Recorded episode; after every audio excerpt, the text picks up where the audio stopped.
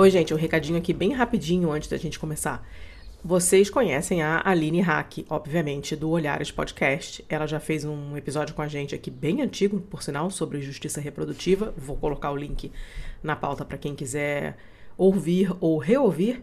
E tem uma novidade com ela chegando por aí. Ela está organizando um livro chamado Feminismos e Podcasts. Esse livro conta com textos de podcasters que lutam por mais equidade, pesquisa e conhecimento de e para a produção de podcasts. Esse livro vai ser editado pela Blimunda, que é uma editora feminista feita inteiramente por mulheres da edição à distribuição que ousam construir uma outra lógica editorial no Brasil.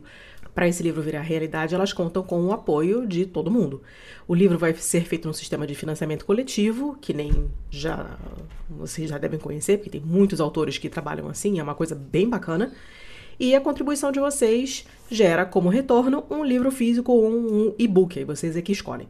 O site é o benfeitoria.com.br barra feminismos e podcast, também vai estar o link na pauta, para ajudar a concretizar esse projeto da Aline. Todas as informações e o link de acesso para as doações vão estar no perfil da editora Blimunda e uh, também nos links dos outros podcasts que participam do projeto. Tudo, o site da benfeitoria, o site da editora, uh, o Insta da editora, vai estar tá tudo aqui na pauta para vocês. Só uma listinha rápida do pessoal que está participando desse livro. A Aline Hack, obviamente, do Olhares Podcast, a Ira Croft, que vocês conhecem do Mundo Freak, a Ariane Ferreira do Rock SA, a Isabel Whitman do Feito por Elas, que eu tenho certeza que vocês também conhecem, Luiz e Aparecida da Silva Carlos e Rafaela Martins de Souza do Jogando Dados, a Alice dos Santos Silva do Hora Queer e do canal Doutora Drag lá da Dimitra, Aldenora Teófilo Vieira Santos Cavalcante da Malamanhadas, Cláudia Maria Inácio Costa e Eliana Coelho da Silva do Elas Pesquisam e o queridinho de todos, o Tiago Coassi do Larvas Incendiadas. Eu acho que ele não ouve a gente, mas um beijo pro Tiago porque ele é um fofíssimo. Então vão lá dar uma olhada no perfil da editora e quem puder e quiser contribua para esse projeto que é bem bacana. Um beijo. Qual foi o episódio antes desse? Foi o anterior. Foi. foi o BMF. Deixa eu socar. Foi o BMF.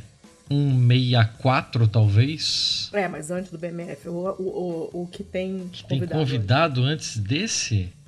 O, o, o episódio com convidado antes desse. Foi. Caralho, faz é. mil anos isso. Calma. Foi anos. o do documentário? Foi, foi, da Helena Petra. É. Nossa, gente. Tá foda, uhum. né? Tá. Vamos, vamos é. lá, então. É... Sejam bem-vindos. Eu, eu não consigo falar. O sejam, fica seja. Né? Sejam bem-vindos, sejam bem-vindas. Pistoleiros ou pistoleiras ao Pistolando 167. Eu sou Letícia Dacker. Eu sou o Thiago Corrêa, eu acho ainda. Hum, é, há, há controvérsias. E esse, infelizmente, é um apanhadão da massa. Não tem, não, não tem convidado. Era pra ter, mas não tem. então vocês vão ter que aturar a gente aqui. É. É. Explica, explica mais é. aí, seu Thiago. O que é estranho, porque a gente relutou muito. Muito, sim. É, a, a, gente relutou muito a ideia de fazer um episódio, é, entre aspas, regular, né? Que não tivesse convidado. Porque a gente sempre teve esse negócio de. Por mais que a gente volta e meia coloque as nossas opiniões, né? Imita uma ou outra coisa das nossas opiniões no meio das entrevistas as nossas entrevistas sempre foram um meio de ouvir o entrevistado. É. A gente não não quer aparecer mais do que eles e assim, não importa o que nós pensemos, né? A gente chamou a pessoa aqui e concordando ou não com ela, a gente quer ouvir o que ela tem a dizer, né? Uh, tem gente que procura fazer entrevistas de outras formas e tal, mas esse é o, estilo que a gente meio que acaba prezando por manter. Então, por conta disso, a gente sempre meio que relegou as nossas próprias opiniões em vários episódios. Tem vários, vários pontos assim que é, temos discordâncias com os convidados e tal, mas a gente não leva isso pro lado da, da polêmica e tal, né? Ok, é, ele ele é o convidado aqui, deixa ele falar o que ele quiser. E aí deu mil caralhos flamejantes na nossa no nosso cronograma aqui e de repente tudo implodiu e aí para ajudar a Letícia viajando e eu atolado de trabalho e eleições chegando e meu Deus, o que que a gente vai fazer? Ah, a gente vai ter que fazer um episódio só nosso. É, é isso aí. Acabou sendo incontornável, por mais que a gente tivesse muito relutante, muito reticente em fazê-lo. E aí, como é que a gente vai fazer esse negócio, Letícia? É, peraí, antes de tudo, você tá com um pouco de eco. Vê aí o que, que tá conectado aí. Se ele tá pegando. Ah. Pô, você podia ter me falado isso antes de eu falar isso tudo, né? É, agora que foi. Não queria te interromper. Agora não tem mais. Agora não tem mais. Não tem problema, foda-se, não é. vai reclamar. É, oh, como, é, como é que vai ser? Vai ser assim, a gente abriu um, um Google Form lá na, na Pistolândia, que é o nosso grupo de apoiadores no Telegram, pro pessoal mandar... Você jogou no Twinto também? No não, ficou só no Telegram. Oh, ok. Pra... Pro pessoal colocar as perguntas que, que quisessem, enfim, sobre qualquer assunto. A gente abriu, liberou geral mesmo. Cada um pergunta o que quiser e é isso aí. Então temos aqui algumas perguntinhas. E hum. como sou eu que estou com as perguntas e não o senhor. Ha, algumas... Aí eu me fudi, né? Porque você pode Algumas ter lido, não, você só, pode algum... ter pesquisado, você não, pode ter Não, não é nada que requeira pesquisa. Eu vou ter que falar as paradas aqui na, na, na lata. Nada requer pesquisa. Eu vou... Hum. Algumas são para você especificamente, outras são abertas, aí a gente na hora responde os dois e é isso aí. É... Tá. Ó, alguém perguntou aqui logo na lata assim, ó. Se o seu Tiago não hum. morasse no interior de Santa Catarina, qual seria o seu lugar de escolha para viver? Começando já no pessoal. Que o Porra, povo quer pessoal, saber. assim. Eu não. Eu não morei em muitos lugares. Quer dizer, eu morei em muitos lugares. Morou, né. Tiago? Pelo amor de Deus, morou sim. Não, não morei em tantos lugares assim. Não, não tantos, mas morou, né? Mas. Tá, tá, tá, tá. Caralho. Pô, não é? A pergunta é minha, deixa eu responder. Ah, então responde. eu não morei, não. é, não, eu não, eu não morei em tantos lugares assim, então não, não sei julgar vários deles.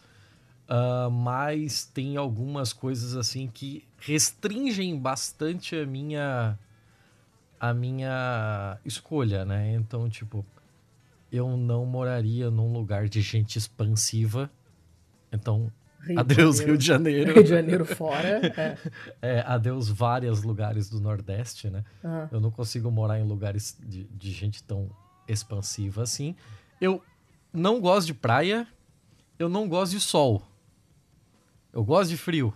Vai pra Dinamarca. Então eu acho que é, eu acho que eu iria para Curitiba. Curitiba é uma cidade que me agrada.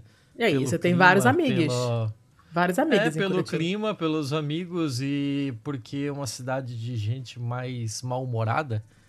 Então, é, eu acho que é uma boa, é uma boa. Claro que eu tô falando isso tudo dentro do Brasil, assim, né? Eu não faço a menor ideia de onde eu gostaria de morar fora do Brasil. Estônia. Porque eu, eu não sei, eu não tenho essa experiência. Nunca Finlândia. Ninguém lugares. fala com ninguém nunca. Não, eu não gosto da Finlândia, eu não gosto de país, da, da, dessa porra desse lado nórdico escroto aí. Finlândia, Suécia, Dinamarca. Não, não gosto de nada, então. Tudo pra mim é tudo uma merda. Tudo Vai uma pra merda. onde então? Não, Rússia? vou, vou. Joinville, muito pior. uh... eu não gosto, eu não gosto do norte europeu lá, aquela porra toda. Por que não? Conta aí. Não gosto, não gosto, não gosto da cultura, não gosto da gente, não gosto dessa desse ar farsesco da social-democracia deles, não gosto da história, não gosto da língua, não gosto de nada, não gosto da comida, não gosto das bandeiras, gosto de nada, nada. Não a bandeira é um ponto realmente muito importante, isso aí para escolher lugar para morar, a bandeira é crucial. Tem razão. Porra. Tá no top da, no topo da lista de prioridades, você tá certíssimo. É, escuta. Porra, o hino da Finlândia, o hino da Finlândia é uma merda do caralho. Nossa, isso realmente é um fator de escolha crucial. Se o hino for feio, eu já nem penso. É, se for pra Curitiba, ah. minha mãe vai ficar super feliz. Minha mãe, vocês não sabem, mas minha mãe é fã do seu Thiago, né? Minha mãe manda os negócios assim: pergunta pro Thiago. Manda pro Thiago, é assim. Então ela vai ficar felicíssima. É, mas enfim, respondeu a pergunta, muito que bem. Mas assim, hum. você está fazendo algum, algum esforço consciente para se mudar, para achar alguma coisa lá e se mudar para lá, ou é só um sonho de uma noite de verão? Não é um sonho de uma noite de verão, é uma resposta a um negócio que perguntaram. Eu não tô cogitando nada. A minha vida está em stand-by. Então tá. Tá bom. É. então tá, né? Próxima pergunta. Ah. A próxima é uma para mim, então vou alternar e vou fazer a pergunta para mim. Já até, até sei quem Aê. fez a pergunta, mas então. É, pra, pediram para eu indicar livros infantis para pré-adolescentes e para adolescentes, que livros que eu gostei de compartilhar com a Carol. Ó. Oh. É, e aí eu preciso pensar um pouquinho, porque não, não fora os livros assim de criança mesmo, né? Bem pequenininhos, porque são aqueles que a gente repete um milhão de vezes, então você nunca mais esquece que você leu aquilo pro seu filho. É, fora esses, assim, os mais recentes, eu honestamente não me lembro. Desses para criança bem pequena, enfim, livro, livros infantis mesmo, tem os da editora Ática, né? Que é aquele da, da lagartinha lá, o símbolo da lagartinha que são hum. aqueles que a, que a minha mãe lia para mim e que eu sei de cor até hoje e que eu lia muito pra Carol. Então tem o Lúcia Já Vou Indo, tem o Maneco Caneco, Panela de Arroz, A Vaca Mimosa, é, enfim, aquela coleção inteira que é muito legal. E eu até hoje. eu não li são nenhum desses. Até hoje são muito legais. A gente estava arrumando a estante da Carol lá na Itália esses dias, antes de vir pra cá, na semana passada.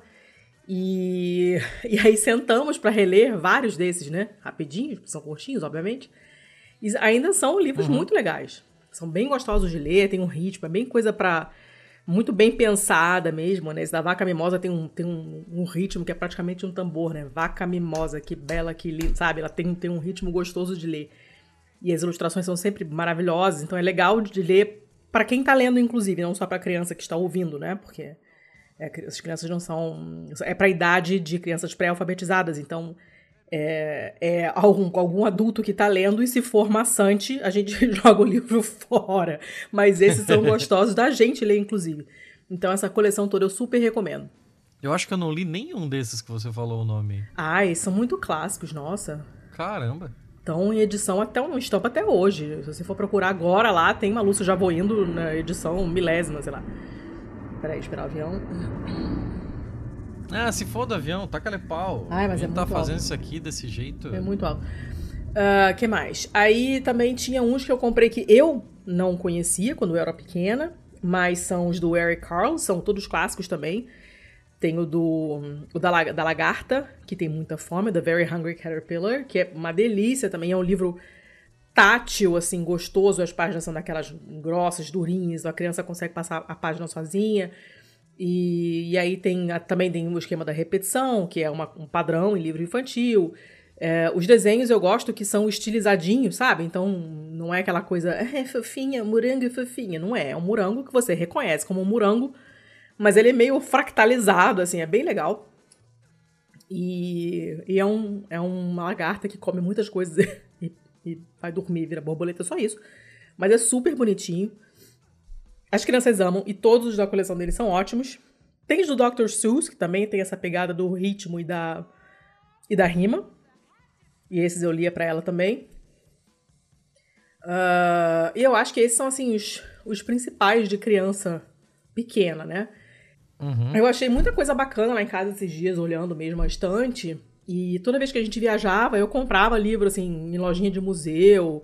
Então tem coisa em espanhol, tem coisa em francês, que eu não, falo, eu sei pronunciar as palavras, mas eu não falo francês.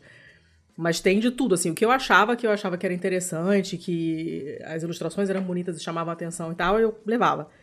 E eu acho que isso é uma coisa legal, assim, porque tem uns que ela lembra, assim, só das imagens mesmo, ela não lembra da história, mas ela olhava assim, caraca, eu lembro disso aqui e tal. É legal, é o tipo de memória que é bacana de construir juntos, assim. A gente ficou uhum. sentada no chão ali do, do meu escritório um maior tempão olhando os livros. Ah, olha esse! Nossa, esse eu lia muito! Aí depois dos mais velhos, para uma criança mais velha, assim, os, todas as minhas sugestões não foram acatadas, infelizmente. Eu queria, eu dei para ela tem um tempinho já aqueles livros da, da inspetora, que eu amava, eu li e reli um trilhão de vezes até eles desmancharem. Ela não quis nem saber. O Gênio do Crime e o resto da coleção também não quis saber. Então, desse ponto de vista, eu sou frustrada, porque ela cagou pra mim. não quer saber de nada disso. Ah, eu acho que desses assim, pra, pra maiorzinho, que não tem erro é a coleção Vagalume, né? Os cara velho do diabo. Pois é, mas olha só, a coleção é. Vagalume eu não li. Eu conheço ah. todos, mas eu acho que eu, se eu li um ou dois foi muito. E eu não tenho nenhum em casa. Porra, tem Eu acho que eu pegava na biblioteca da escola, não sei. Não sei porquê, mas eu não tive. Então eu não realmente não, não, não tenho nenhuma memória desses livros, assim. Eu conheço todos os nomes, mas não. Não conheço as histórias, porque eu de fato não li. E não sei porquê. Uhum. E, é, tonico, e agora ela tá com. Tonico e Carniça lembro de vários desses. Muito é, eu lembro dos Nossa. nomes todos, mas eu não li. E. E agora que ela tá com 13 anos, né? Então ela, ela escolhe as coisas dela lá na, na Amazon mesmo, compra inglês, tá lendo inglês e foda-se. Eu nem sei direito o que que é, assim. Tem, tem, uma, tem umas coisas legais, assim, alguns que viraram série, Netflix até, depois. Então é o que o pessoal tá lendo mesmo, sabe? Mas eu não sei nem como é que ela descobre esses livros, acho que é no TikTok. E alguns eu dei uma folhada, assim, e são coisas legais, assim, tem com personagens, tem bastante diversidade dos personagens, é bem diferente do que a gente lia, né? Então uhum. tem tem toda uma literatura desses romances adolescentes, mas com casais homossexuais, sabe? É bacana. E... Ah, sim, pra, pra esse meio termo, né? De tipo, não é mais criança pequena, mas ainda não é. É, aí tem essas historinhas de, de, Tem o A Terra dos Meninos Pelados, que é bom pra caralho. Esse eu tenho, ela também não quis ler, não. Ah, é muito porra, bom esse livro. Carol. É, Pô, Carol tá dando mole. Eu vou lá dar uma bronca nela já já. Nesse momento, hoje, ela tava lendo uns contos do Rodal, porque a, a escola pediu e eu achei ótimo, porque ele é o melhor contista do mundo, então tô bem feliz. Uh, e quanto a livro, eu acho que é isso aí, não tem mais nada a recomendar. Hum, é, é, é, ela atualmente ela escolhe, então eu não tô nem sei, nem entendo direito o que, que de onde que vem, sabe? São escritores novos, ela não quer saber das coisas mais velhas, então eu sei do que se tratam, porque eu não sou doida de deixar ela ler o que eu não, não sei que tem escrito, mas não são coisas que eu conheço, que eu acompanho. Uhum. Mas eu sei que tem muita coisa bacana por aí, pra, pra, pra essa idade, assim, tem muita coisa legal. Tem o Heartstopper, que é esse que virou uma série da Netflix, que o pessoal ama, ama. E que parece ser bem legalzinho, assim. Pelo que eu vi, Como é parece é ser legal. Heartstopper. Eu acho que é quadrinhos, inclusive. É que bem que é bonitinho. É o Homem Infarto? Não, Heart, Heartstopper. Parador de Uma... coração. É, a parada cardíaca, o Homem é. Infarto. Mas por que homem? Não tem homem nenhum. Porque você falou que era quadrinho, aí eu pensei em super-herói, só por isso. Ah, não. não, não, não, nada a ver. Uh, e é isso. Então essa parte dos livros acabou. Ok. Aí okay. tem uma pergunta para você. Ah, meu caralho. Você acha que o Mattia Binotto permanece no cargo no ano que vem, dada a sequência de cagadas da Ferrari nas últimas corridas? Caralho, assim, a gente sai de livro, vai pra é, Fórmula eu tô, 1. Eu tô fazendo na ordem mais sem sentido possível, que é pra ficar emocionante. Ah, ok, ok, é por isso então. É. Ah, sem problema. Eu acho que o Mattia Binotto vai continuar sim na Ferrari em 2023. Quiçá 2024.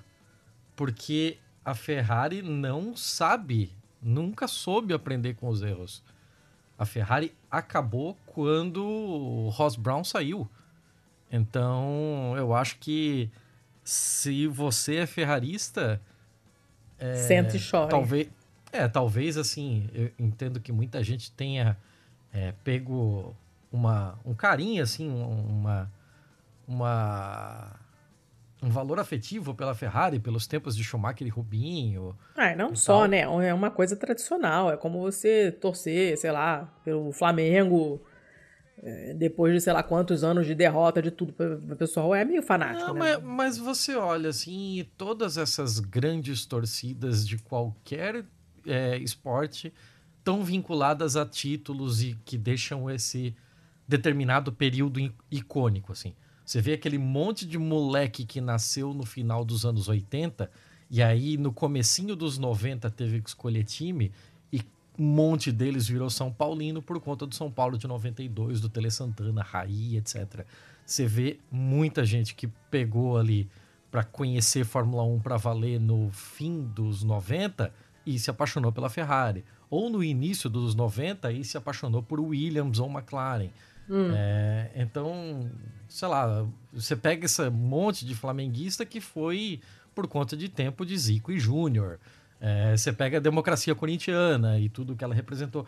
Então, assim, quando você tem um time multicampeão, ele marca a história e ele acaba é, criando esse vínculo afetivo é, também por conta da sua da sua história dentro e fora, né? Então, é, eu, eu sou desses malucos que quando, quando pensa num time de futebol, hum. eu penso na camisa que ele usava naquela época. Então, é. tipo, ah, é o Cruzeiro do tempo do Energio C. É o São Paulo do tempo da TAM. É o São Paulo do tempo da Sírio. Então, eu tenho essa coisa de ficar vinculando aos patrocínios e tal. Na Fórmula 1 isso acontece muito também, né? Pô, é a McLaren da Vodafone. Aquele carro icônico. Então, muita gente abraçou a Ferrari por conta desse tipo de coisa. Mas, hum, se você é um ferrarista, eu lamento muito. Assim, eu só posso lamentar, porque 2023 está sendo um ano absurdamente ruim para a Ferrari e absurdamente ruim com um dos melhores carros da da década, talvez, da Ferrari.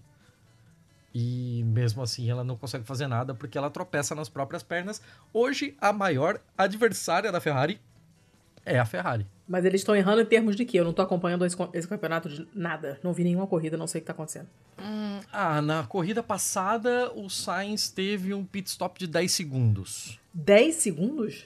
Levantou, é, foi fazer xixi? É, é porque eles chamaram o carro eles foram reativos, né? Eles queriam marcar a tática da Red Bull. Então a Red Bull chamou o Pérez para entrar. E aí, no que os mecânicos da Ferrari viram os da Red Bull se preparando para trocar o pneu do carro do Pérez, todos eles correram e também chamaram o Carlos Sainz para a parada. Só que, hum. como foi um movimento reativo, eles não estavam preparados para essa parada. Então o carro chegou para fazer o pitch e os pneus ainda não estavam no lugar. Que maravilha. Aí o cara do. É, uh, assim, o, a estante de pneus do Carlos Sainz fica no final do box a, no, do lado direito do carro. Então o pneu que mais demoraria para chegar foi o traseiro esquerdo. Porque o cara o carro já tinha chegado, então ele simplesmente não pode ir só para o lugar dele. Ele tem que contornar todo o carro com 20 mecânicos trabalhando no carro para poder colocar o seu pneu, né?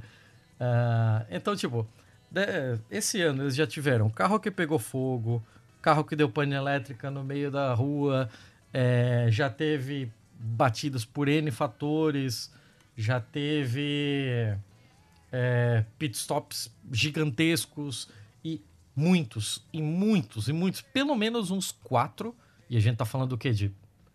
Eu acho que foram 15 corridas até agora, em hum. pelo menos quatro teve erros grotescos de estratégia. Isso aqui é bizarro.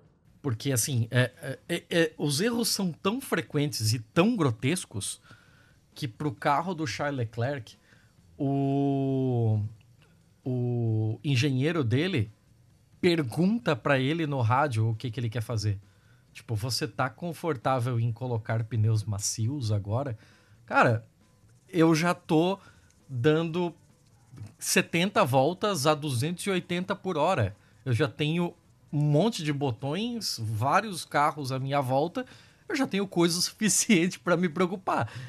Porra, você tem 100 pessoas olhando um monte de computadores só para decidir estratégia. Por que, que você tem que colocar isso nas costas do piloto também? Mas por que, que você acha que tá tendo tanto erro de estratégia? O que, que aconteceu? Ah, provavelmente eles perderam alguma pessoa muito forte dessa parte de estratégia e tal. É, Eles têm um contrato relativamente. Eu não tinha pensado nisso. Agora que você perguntou que eu, que eu tô. Hum. que tá vindo à minha mente, assim. Mas recentemente, deve ter uns dois anos que eles têm um contrato com a Amazon AWS. Eu imagino que todo o, o, software de inteligência artificial que faz as previsões de paradas e de desgaste, isso, aquilo, é, deve ser dentro do AWS da Amazon. Né? É, antes, se eu não me engano, o patrocínio deles era da Lenovo. Ah. Então, eles provavelmente, nesses últimos dois anos, eles trocaram a tecnologia da, de inteligência artificial, né? e não talvez ela tem, tivesse de ser retreinada ou alguma coisa assim. Eu sei que alguma coisa se perdeu nesse meio de caminho aí. Talvez o, os engenheiros da Lenovo que trabalham em participação eram fodas e os da Ferrari são um lixo e os da Amazon são inexperientes com, com Fórmula 1, né? Não sei, pode ser algo nesse sentido também, não duvido. Com licença, engenheiros. Mas não faço a menor ideia, assim. É, é, mas é, é bizarro, é bizarro. Você vê a, a, equipe mais antiga, a equipe que nasceu junto com a Fórmula 1, né? Que correu todas as temporadas e tal, fazer uns erros tão burros, assim, uma, umas coisas tão de principiante. Mas o Binotto não cai. Até porque não tem quem botar no lugar. Não tem. não tem. Não é igual assim, ó. É, trocar técnico de futebol. Que daí você pode ir lá na Série B e achar um cara que tá em terceiro lugar na Série B e que aceitaria pegar o 17 da Série A. É, não tem tanto chefe de equipe assim.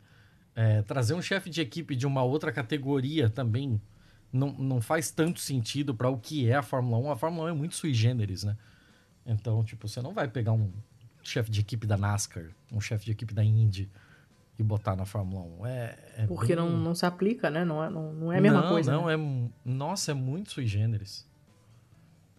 Sei lá. Eu não tô acompanhando nada mesmo. Esse ano eu não vi, acho que nenhuma corrida. Eu, eu tô no grupo ainda, no, no pilotando, mas eu não. Na maior parte do tempo eu não sei o que vocês estão falando. Mas eu fico impressionada com as reclamações da, da, com relação à Ferrari o tempo todo, assim. É surreal. É incrível, surreal. é incrível. O que a Ferrari tá fazendo esse ano é completamente incrível, assim. Eu acho que eu nunca acompanhei tanto esporte a motor na minha vida como esse ano. Sério, de verdade. Só, pela, assim. só pra passar no, raiva? No final de semana passada eu assisti Fórmula 1, Fórmula 2, Fórmula 3, NASCAR, Indy e Porsche Cup. Gente, mas por que tudo isso? Porque tava passando. Se não tivesse passando, eu não veria. É, pois é, mas nos outros anos também tava passando e você não assistia tudo isso? Ou assistia? Não, não. É porque em outros anos, antes da Band pegar a Fórmula 1, né? Era um pouco mais difícil de encontrar as feeder series com, com alguma facilidade, né? Então, tipo, Fórmula 2, Fórmula 3, não passavam na Sport TV quando a Globo tinha os direitos da Fórmula 1. É, a W Series estava passando, mas estava bem insossa ainda. É, então agora, como a, a, Band não tem um catálogo muito grande de coisas que ela tem direito de, de transmissão, como a compra que ela fez da Fórmula 1 dá para ela a opção de passar todas essas séries preliminares e tal, né? Ela sai passando tudo. E enquanto ela passar, eu vou vendo. e esse final de semana, para ajudar, teve, né? Foi a última corrida do, do da temporada da, da Indy, né? Então era decisão de título na Indy, era decisão de título na Fórmula 2, decisão na Fórmula 3. Então tava muito divertido de ver esse final de semana. Então tá, né? É, então tá bom. Perguntaram também pra gente, mudando de assunto radicalmente, um momento marcante ou mais marcante da Pistolândia? Ah, meu caralho. Você, você consegue começa. pensar você, assim numa coisa muito você marcante? Você começa. Eu tava falando feito um condenado. Eu não agora. sei, cara. Eu não consigo pensar em uma coisa assim, uma coisa. Sabe? Eu eu tô pensando aqui talvez no New York, quando teve aquela parada lá e foi pro hospital e, e mandou uns áudios pra gente, a gente ficou boladaço, todo mundo super preocupado. Mas uhum. esse é um marcante ruim, né? Sim. Um marcante bom, vai ficar numa coisa positiva. Cara, eu não sei. Tem muitas coisas, porque é, a gente tem momentos muito bacanas lá praticamente todos os dias, assim, né? Cada vez que o pessoal posta uma foto de um bichinho é um momento marcante, muito bom. Né? Ou quando alguém pede ajuda para alguma coisa e o pessoal se mobiliza para achar uma resposta, uma solução, eu sempre fico bem feliz, assim, né? E principalmente quando o pessoal se encontra. Eu acho que para mim os mais marcantes são esses quando o pessoal se encontra pessoalmente. Né? Tipo, o pessoal que, que vai para Curitiba, e aí o pessoal de Curitiba se encontra. É, uhum. É, e, e, aí em Joinville também, com o Gustavo, você e o Gustavo, e a Carol quando ela tava aí. É, sei lá, eu acho que esses para mim são os que me enchem o meu, meu coração de alegria, assim, para ser cafona porque é um grupo realmente muito bacana que a gente tem na Pistolândia e, e quando o pessoal se esforça assim para para se juntar, para se encontrar pessoalmente, eu sempre fico muito feliz. Fico, caramba, foi a gente que fez isso aqui, sabe? Esse pessoal tá aí porque uhum. se conheceu e ficou batendo papo no grupo e, e é isso aí. Aí eu fiquei bem feliz. É, você deu um negócio um pouco mais abstrato, assim, eu vou ser um pouco mais objetivo. E eu vou dar, inclusive, a data. Ah, meu Deus. 8 de novembro de 2020. Ah, o que aconteceu? 8 de novembro de 2020 foi a primeira menção na Pistolândia a Lucas. Não tô te ouvindo. Alô? Fala, foi a primeira menção? Eu não ouvi. Ô, oh, porra, é? justo no, na minha punchline. É? não, 8 de novembro de 2020 foi a primeira menção na Pistolândia ah. a Lucas. Nossa! Sim, isso foi um momento e, muito importante. Esse foi um momento memorabilíssimo que até hoje é, ainda gera furor naquele grupo. Você vai ter que explicar o que, que é o Lucas. De onde que veio ah, isso? Lucas é parte da sua nome escrotofobia, né? Sim. Mas aí o Alessandro Basso falou que em determinado lugar lá que ele trabalhava, acho que era o filho do chefe, se eu não me engano, chamava-se Lucas, né? Lucas com um H depois do L. E... É, mas tinha, tinha aquilo, né? Que a pessoa insistia que não era Lucas, era Lucas. Só que com é. essa grafia com LH. Essa pessoa, obviamente, está é errada. Muito, porque né? se é com LH, é Lucas. Não tem que discutir, né? Eu não posso inventar que a minha filha se chama, sei lá, Latrícia, mas isso se escreve com P, sabe? Não existe. Não existe, né? Posso subverter a fonética da língua portuguesa só porque a pessoa escolheu o nome escroto, entendeu? É, mas, mas, mas aí sim, se é a gente for para esses acontecimentos da Pistolândia, né? Eu acho que tem o, o, os memoráveis, assim, que é tipo a aparição do Lucas, a aparição do Abaperu. Uh, o Abaperu é um é um... Cara, como explica o abaperu, Letícia? Rapaz, eu não, não sei. uh, o abaperu é parte da pastelaria dos ouvintes, né? E ele é um... Ele é um frango que foi colocado... Um frango assado que foi colocado sentado, em, envolto em... Sei lá, eu acho que botaram um aipim cozido, alguma coisa para apoiar ele sentado. e, e aí botaram um, um monte de galho de sei lá o que, de manjericão, de alecrim, de não sei o que, no pescoço dele para fazer tipo uma gola, apoiaram um ovo cozido e ele ficou lá sentado com aqueles colchão, né? Aham, aham. sentado com aqueles colchão, aquele peitão e uma carinha no ovo cozido, assim. E aí ele, sei lá, ele parecia o Abaporu, a gente acabou tomando ele por um bom tempo como o mascote, né? Como o avatar da, da pastelaria. Então... É, a gente então, tem o hábito de hum. colocar na pastelaria como, como avatar da pastelaria sempre frangos horríveis. É. Sempre frangos horríveis. Sempre frangos horríveis. E o, o, o Abaperu realmente foi, uma, foi, um, foi um marco. Ai, meu Deus. Mas é, é muito bom, porque todo grupo tem um momento em que se fala de nomes bizarros. Faz parte da dinâmica hum. de grupos na internet. Sempre tem, né? E quando eu estou, eu participo ativamente, porque vocês sabem que eu sofro de nome de escrotofobia, como o Thiago já mencionou. Então, quando aparecem essas coisas assim, eu fico botando muita lenha na fogueira, porque eu quero ver os horrores, ao mesmo tempo em que eu fico muito nervosa. Então, esses papos sempre são muito animados, né? E o Lucas até hoje é um Virou parte do lore da Pistolândia, né? Sim, A pessoa sim, aparece com o ela- nome muito bizarro, alguém fala, pô, pelo menos não é Lucas. Não, ah, é- meu Deus. É, tem, a gente tem algumas histórias lá, né? A gente tem as coisas que a gente viu ao vivo, né? A gente fez transmissão ao vivo para assistir algumas corridas de Fórmula 1. A gente fez transmissão ao vivo na, na apuração da última eleição. Ah, a gente tem essas paradas assim que é legal porque a gente vê justamente aquilo que você falou, assim, a gente vê o resultado de ter montado uma comunidade. Essa comunidade vai além do próprio podcast, né? É uma comunidade que que tá ali, que se ajuda, que se encontra, que compartilha é, notícias, frustrações, nonsense e sei lá, ela é ela talvez tenha se tornado maior do que o próprio podcast mesmo, né? É, isso é, isso é Eu muito se- legal. Se, hoje o podcast acabasse, o grupo certamente continuaria. Sim, isso é muito legal porque é, a gente é pequeno, né? Então, tipo, você, você imagina uma, uma certa comunidade forte se criando, assim, com um podcast maior, né? Que tem uma galera que é, sei lá, macaca de auditório, essas coisas. A gente é um podcast pequeno, né? Nosso público é restrito, e mas acho que por isso mesmo a triagem é muito boa.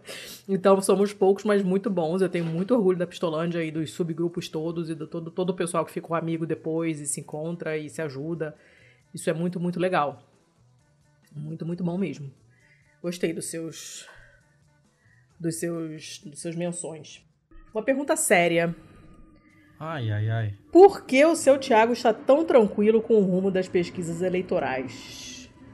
Qual a chance de golpe? Isso eu, eu li exatamente como está escrito. Não perguntei se. Ah, não, a pergunta não é a chance de golpe. Uhum. É, qual a chance de golpe? Vamos lá. Tá, por que, que eu tô muito tranquilo com as pesquisas eleitorais? Essa pergunta foi enviada antes dessa última IPEC Sim, hoje é dia no 13. dia 12 de setembro, né? Então vamos falar com os resultados de hoje, 13 de setembro, é, principalmente baseado no IPEC do dia 12 de setembro de 2022. Uhum. É, assim, eu acho que um pouco dessa, dessa resposta eh, tá nessa própria IPEC, né, do dia 12, porque o Lula subiu dois pontos, subiu dentro da margem, porém subiu, enquanto o Bolsonaro eh, estagnou completamente, ele não, não flutua nem dentro da margem mais. E o que me, o que me pega realmente são os recortes de os recortes internos da pesquisa. Eu não costumo olhar muito para essas pesquisas é, para o geralzão ali. Ah, fulano deu tantos por cento. Cara, porque isso a gente sabe que é, tem, tem todo um universo dentro daquilo ali e alguns desses universos são mais voláteis do que outros. E aquilo que você sempre fala, né? Que a gente sempre fala, que o, o- a pesquisa é um retrato, né? E a gente precisa do filme, né? A gente precisa analisar a tendência, né? Não, não só Pesquisa- aquele momento ali. É, pesquisa é momento e tendência. Ponto. Então, é de fato uma foto, uma foto daquele período ali. E o que essa foto diz pra gente, eu vou até abrir ela aqui. Dias 2 a 4 de setembro, é, não é da última, mas foda-se. Hum. É, então eu vou ter que falar com o que eu lembro de cabeça aqui. Mas assim, o que me tranquiliza pra caralho é justamente dentro desses recortes. A gente sabe que uns são mais voláteis do que outros. Então, tipo, é, Bolsonaro crescer entre as mulheres é menos provável do que cair entre as mulheres. Por conta de todas as cagadas, por conta de todas as, as declarações dele, etc e tal. Entretanto, dentro de mulheres, a gente tem o recorte mulheres evangélicas, en- onde ele tem propensão a crescer e tal. Sim. Então, tipo, quando a gente começa a pegar recortes e recortes de recortes, esses retalhos praticamente, a gente consegue ver que o parco crescimento que ele havia conseguido nas últimas três, que ela, se eu não me engano, ele subiu 1%, 1%, 2%, nas últimas três anteriores. Hum. É, esse parco crescimento que ele havia conseguido, que era sempre dentro da margem de erro, é, se dava dentro de recortes onde já se esperava que ele crescesse. Então era basicamente uma ou uma cristalização de um movimento que já existia, ou então uma uma espécie de de cair a máscara, sabe? Aquele pessoal que antes estava um tanto envergonhado, mas que agora se sente um pouco mais confortável para dizer em quem vai votar. Hum. É, agora, onde não tem nenhum recorte que você olha assim, ó, que esperava-se que ele fosse cair e ele crescesse. Até o é, abaixo de um salário mínimo, que todo mundo achou que ele ia crescer sim, por conta sim. do Auxílio Brasil e tal, e isso não veio, isso não surtiu o efeito que ele, que ele queria. Então, os E por isso tá crescimentos mundo- deles Por isso são... que eles estão todos putos, né? A pessoa da campanha dele tá Claro. putaço. Claro, e aí, assim, os crescimentos dele são incipientes e onde ainda acontece alguma coisa é onde já se esperava que acontecia. Em todos aqueles outros casos que a gente vê, ah, mas o Lula não está subindo o suficiente para ganhar no primeiro turno. Porque a gente ainda tem o fator terceira via, né? A gente Sim. tem aí o pessoal que, que brilhou o olhinho com a Tebet falando menos do que o mínimo Uhum. sobre Bolsonaro. E a gente tem o pessoal que insiste na teimosia do Ciro, que, assim, a própria IPEC do dia 12 de setembro fala que 18% das pessoas que declaram é, voto no Ciro estão com ele e não abrem. Sim, a pessoa virou Então- fanáticozinho também. né? É, então, assim, 80% da, do eleitorado Ciro ainda cogita trocar o seu voto. É, a gente pode esperar uma, um derretimento desse pessoal e aí resta saber para onde é que eles vão. O Ciro está fazendo o maior esforço do mundo para que ele saindo do páreo, esses, esses votos vão para o Bolsonaro. Não entendo, na- a gente já, já teve várias conversas sobre esse movimento do Ciro. O Ciro é burro e morreu para política e, assim, ele era um cara que tinha um potencial do caralho, mas ele é hoje o grande exemplo brasileiro, assim, de que não adianta ser inteligente, não adianta é, sab- achar que sabe o que está fazendo, mas, assim, você precisa ter diálogo, você precisa ter mais pé no chão. É, você faz muito bem em talvez não ser racista. E. Assim, o, o Ciro é, é o grande perdedor dessa eleição, ainda que ela não tenha acabado. Hum. Porque ele saiu com uma reputação muito grande da, da, da eleição passada. É, tanto é que até hoje se fala da, da ida para Paris, etc. e tal. Sim. É, ele saiu com uma, um peso muito grande de quem, assim, não foi dessa vez, mas na próxima ele vem para ser um fiel de balança. E não, ele tá sendo só um cara que incomoda. E incomoda os dois da lados. pior maneira possível, e não é? incomoda no sentido ruim de incomodar. É, não é, não é incomodar, tipo, ah, ele dá uma ameaçadinha. Não é, ele incomoda porque ele virou uma pessoa desagradável, uma coisa esquisita. É, ele virou um beócio. Ele- é, ele uma coisa virou- agressiva, um cavalo, uma coisa estranha, que não. Ele sempre foi cavalão, né? Mas ele a, tá a uma coisa deferência muito que ele fez para Bolsonaro no debate da Band é Foi surreal. foi surreal, nojento. É nojento. Foi surreal. Assim, é, é incrível o que esse homem virou. Mas é isso aí. A gente tem que se acostumar com esse novo PDT aí, que não é nem a sombra do que um dia Brizola quis que ele fosse. É, o PDT hoje é um partido de centro-direita, na melhor das hipóteses, concorrentes neonazistas que a gente sabe, né? Sol da Pátria. É, mas é isso, é isso. A minha, a minha tranquilidade com relação a essa, a essa eleição é essa, assim, ó, tipo, as pessoas que estão com a terceira via não estão convictas, os votos que estão diluindo do não sabe, não respondeu, não estão indo para Bolsonaro e também não estão indo para Lula, também não estão indo. Mas assim, Uhum. esses dois a gente sabe que vão concorrer há dois anos. Sim. Então, se o cara nesse momento ainda tá dizendo não sei, é óbvio que para esses dois não vai. Então, eu- não sei o que as pessoas esperavam, tá ligado? Ah, também não sei. Também É, não sei. mas, assim, Mas você não viu a pesquisa que saiu recentemente, que sei lá quantos por cento das pessoas não sabem o número do seu candidato, nem do Lula, nem do Bolsonaro. O Bolsonaro não digo nada, porque ele já mudou, mas, gente, o Lula é 13 desde que os dinossauros habitavam o planeta, sabe? Como é que você não sabe que o Lula é 13, gente? É. Tem, tem essas coisas, né? Então, assim. Sim, sim, sim. Estranho. Inclusive, isso vai dar rolo, isso vai dar bastante rolo. É, eu tive. Como eu sou dodói da cabeça, Muito. anteontem Como, eu estava eu tava vendo o site do TSE e procurando sobre os relatórios regionais de falha em votação. Hum. E. Sim, vou pegar a realidade que eu mais conheço, né? Santa Catarina. E aí você vê, assim, tipo, Joinville teve um Joinville é a maior cidade do estado, né? Tem quase 600 mil habitantes. Uhum. Tem coisa de uns 250 mil eleitores, talvez. Uh, Joinville teve um reporte de falha na urna. Hum. Falha em qual sentido exatamente? Relato de falha. Relato de falha. Tipo, tipo é, a pessoa é só... fazer uma, mandar a urna fazer uma coisa, ela não fazer o que a pessoa mandou. É, ou tipo, ah, é... a urna é, apareceu a tela fim do voto e deu hum. o trilili antes de eu terminar de digitar o meu número.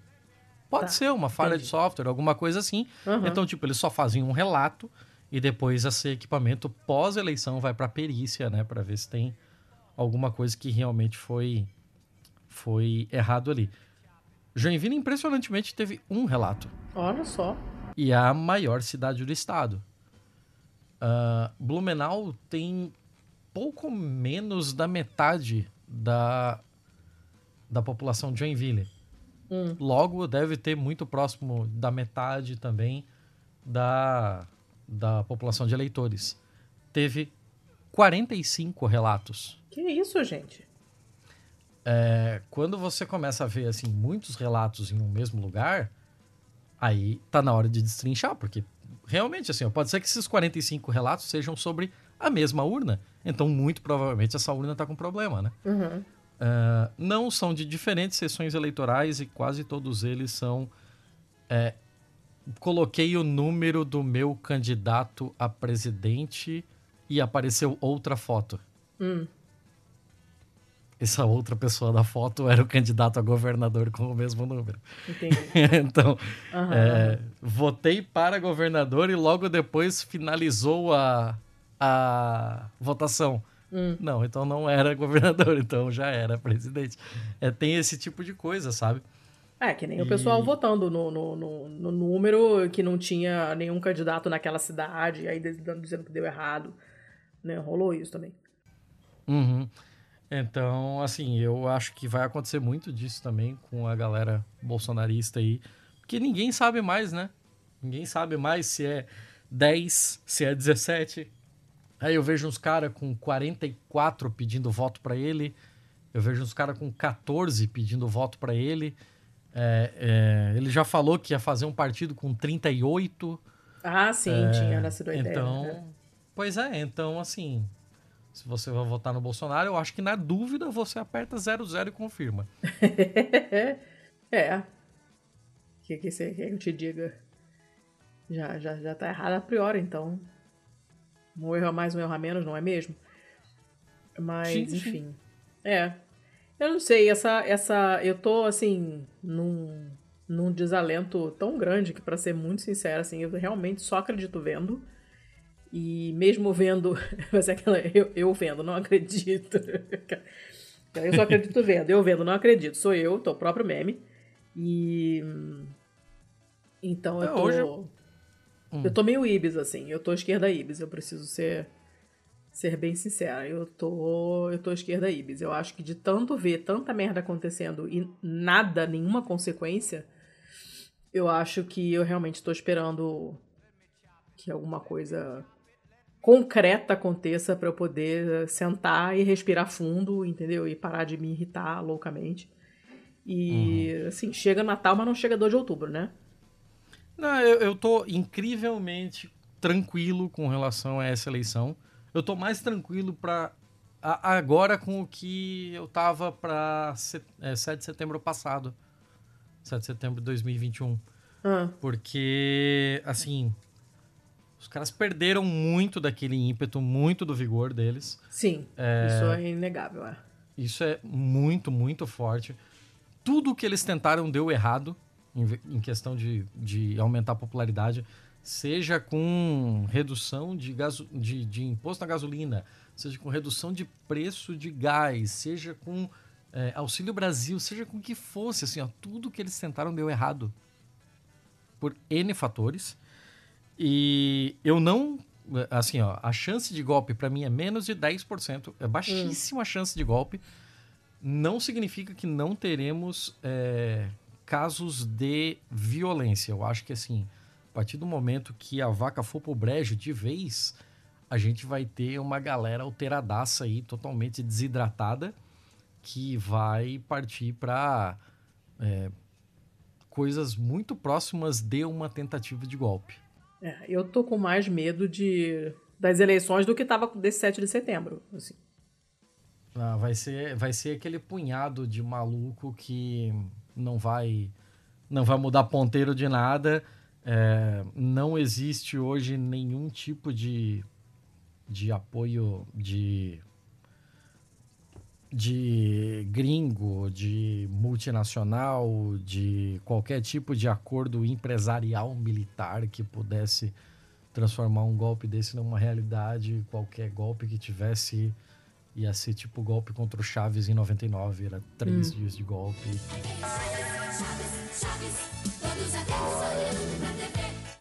E Lula no ombro do povo, porque é isso aí.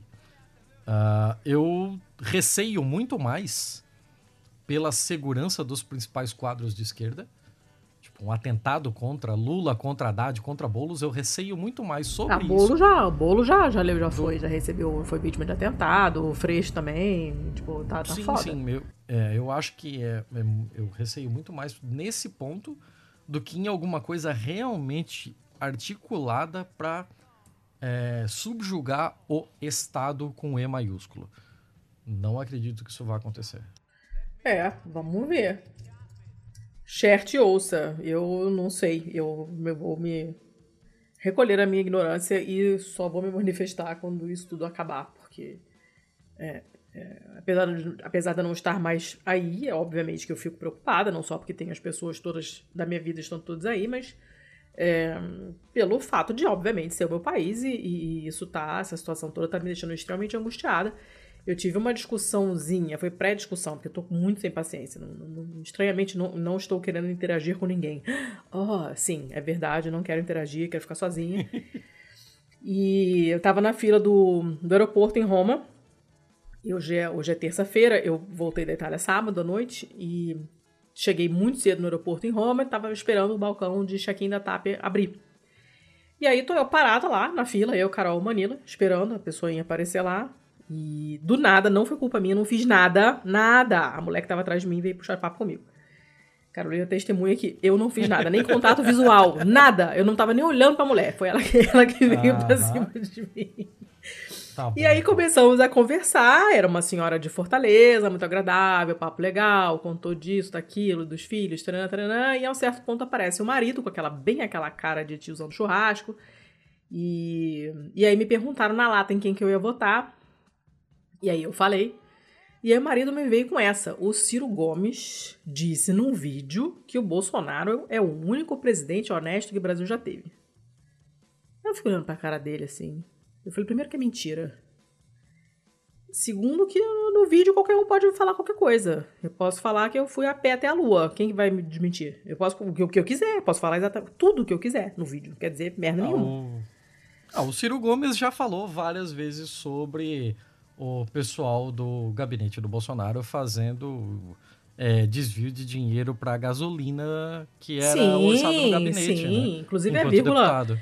É vírgula sonora do, do, do, do medo e delírio em Brasília, sabe? Esse cara roubava dinheiro da gasolina nos carros da polícia. Então, tipo, eu não sei de onde que ele tirou isso, né? Eu falei, primeiro, que isso é mentira. Segundo, que o vídeo aceita qualquer merda. Terceiro, quero que você me explique os 51 imóveis comprados em dinheiro. Aí ele mudou de assunto, começou, vou achar o vídeo aqui pra você. Eu falei, aham. Ah, que Lula não, Lula não volta porque Lula roubou, não sei o quê. Eu falei, você tem prova que ele roubou? Tenho. Eu falei, então por que você não, não, não dá provas para a justiça? Isso aí, você está sabendo de alguma coisa e não, e, não, e não comunicou à justiça, isso é prevaricação, neném. Cadê? Mostra a prova aí. Vai lá. Denunciar. Aí eh, peraí que eu vou achar. Aí ficou lá fingindo tava procurando vídeo no celular, não sei o quê. Ai, quer saber? Perdi a paciência, tô, tô, muito sem saco. E assim, ainda tem essas pessoas, entendeu? E a mulher ficou lá nessa também. Ai, eu não sei, eu não gosto do Lula. Eu falei, então você vai votar em quem? Ela não respondeu, o que significa que vai votar no Bolsonaro. E então, assim, sabe, tá é cansativo. Essa, essa, você tem que fazer essa, essa triagem inicial antes de você socializar, para você saber se você vai conseguir se relacionar com a pessoa ou não. Isso é um saco, isso é cansativo, tá tudo uma merda e eu tô um saco mega cheio. A gente vai votar aqui, é, o meu grupelho aqui de Curitiba, vai todo mundo votar no mesmo lugar, de Curitiba e de Lisboa. E, e aí vamos ver se vamos fazer o, o bonde do, do Molusco e vamos juntar, todo, todo mundo se juntar e ir lá votar juntos e sair para almoçar depois e tal, né? Eu aqui, eu obviamente não tenho medo de ser atacada como eu teria se eu estivesse no Brasil, claro, né? Mas é, tem que ficar de olho, porque teve manifestação pro Bolsonaro aqui no 7 de setembro. Uh, tinha mais gente do que eu costumo ver quando tem esse tipo de manifestação, então o pessoal tava animadinho e tal. Uh, não vai acontecer nada, eu sei que não vai, é um país seguro, né? Aqui o pessoal não, não se cria. Mas vai ter gente xingando a gente na rua, tenho certeza. Sabe? Um, ninguém ah, vai me bater, ter, mas xingamento ter. eu vou ouvir e eu, obviamente, vou responder à altura porque não sou obrigada. Mas... Eu agradeço todo dia que, graças a Baal, o Carneiro Dourado, eu não sou mesário. Nossa! Porque, assim, ser mesário esse ano vai ser pesadíssimo. Vai ser pesadíssimo. Isso tem um outro grupo que eu tô, o pessoal tava comentando também, falou, cara, meus pêsames para quem vai ser mesário esse ano, porque não vai ser bolinho vai ter muita gente doida, doida mesmo. E aí o bicho pega, né? Uma pessoa com cuidado na escolha de roupa para ir votar e tal, enquanto que nas eleições de 2018 eu fui com meu livrinho, fui com a minha camiseta da puta peita e tal. Esse ano eu acho que eu ficaria sossegada porque é, se eu estivesse no Brasil, porque Curitiba é uma cidade muito reaça e, e as pessoas estão totalmente sem controle, né? Estão sem freios. Não é, não é a Polônia que está sem freio, é é, são os bolsonaristas. A coisa tá muito difícil, esse bando de gente armada. Tá. Tá punk, mas vamos, vamos lá, vamos empurrando com a barriga até dia 2 e ver o que acontece depois. Até rimou. Uh, bom, vamos fazer mais uma pergunta então. Deixa eu ver aqui. Hum. Pô, é mó foda esse negócio de eu não saber o que, que vem. Surpresa, é só emoção, para adicionar emoção à sua vida. Qual é o bom, mal e feio preferido dos hosts, no caso nós, de todos os tempos? Qual é o seu bom preferido, o seu mal preferido, o seu feio preferido? Você tem? Cara, eu não tenho bom preferido, eu não sei. Eu, eu mal lembro dos bons. Eu também não lembro nada. os bons são tão perecíveis e a gente viveu. É, é uma felicidade efêmera. Fudidas, assim, é. que é, nenhum bom dura, né? É. É, tristeza não tem fim, felicidade sim, né? Exato. É, mas de maus. Porra, vou ter que pensar um pouco, assim. Você já tem alguma coisa na ponta da linha enquanto isso? Eu tenho só o feio. O meu feio preferido é do imã no nariz. O feio do imã do nariz é, é um top 5, Porque eu acho que esse 3, foi. Assim. Eu acho que esse foi o que a gente mais riu. É. É, você, principalmente, esse... que eu tenho riso frouxo, mas você é mais difícil. Não, aquele ali eu saí dolorido. Aquele foi, foi foda. Foi... tem, eu vou botar o link que, pra assim, quem não tiver ouvido pra ir lá depois ouvir. É, tem um que assim, ele é maravilhoso, mas talvez ele não tenha funcionado no podcast. Ah. Porque ele demanda o vídeo para ficar bom que é um dos meus favoritos, que é o Tobogã de Estepona. Ah, sim. Nossa, aquele é muito bom. O Tobogã de Estepona é Aquilo maravilhoso, mas ele demanda o vídeo para ele ter é, tanta graça. É, é, é verdade. Então, é verdade. Esse, é um, esse é um problema dele. Eu não posso deixar de citar o Yuri. É. Porque... É, é, né? Você já tá bufando. Porra. É, eu tava eu, só eu esperando esse momento.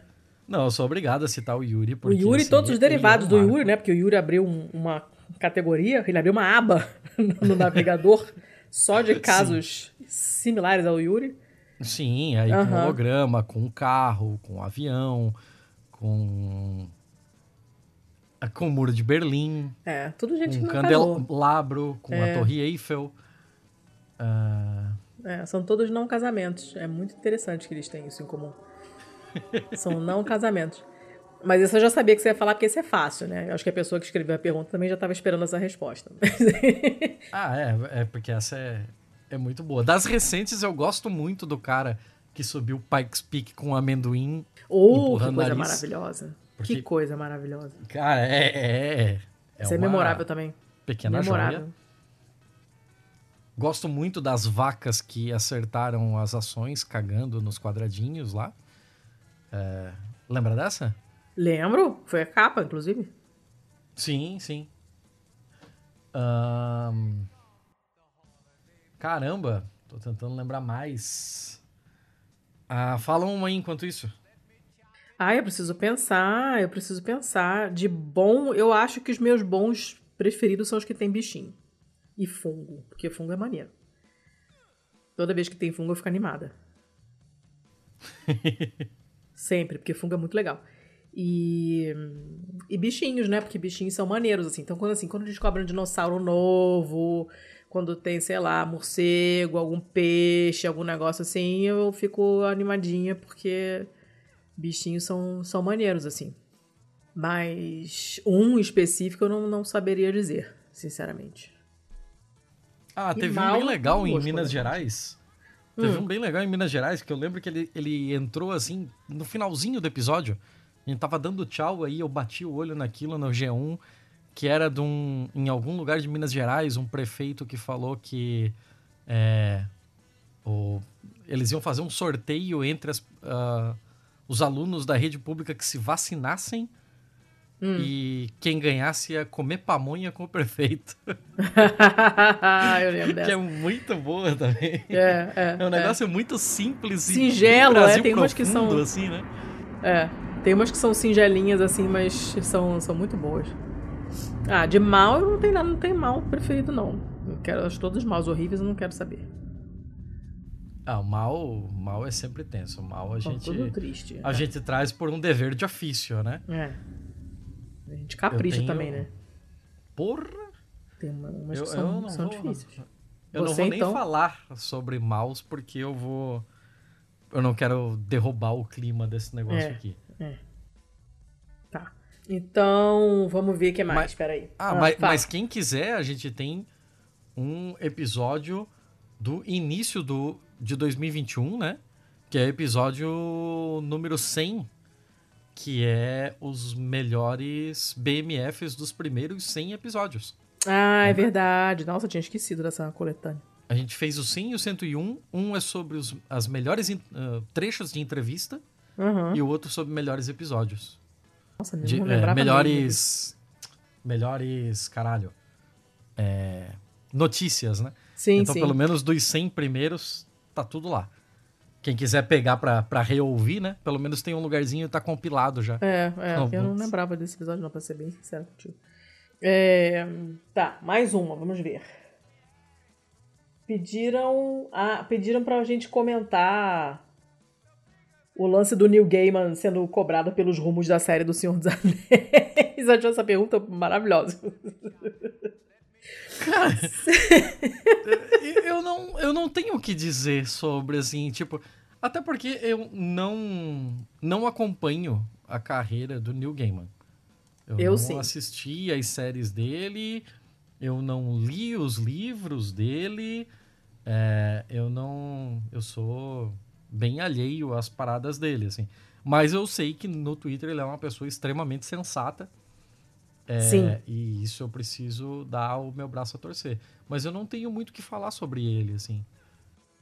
Não, porque mais especificamente há essa discussão, né? Porque a pessoa ficou cobrando dele e tal, não sei o que. Toda essa, essa parada do New Gaiman toda, inclusive do Sandman, o pessoal caiu muito matando, assim, nele por causa da...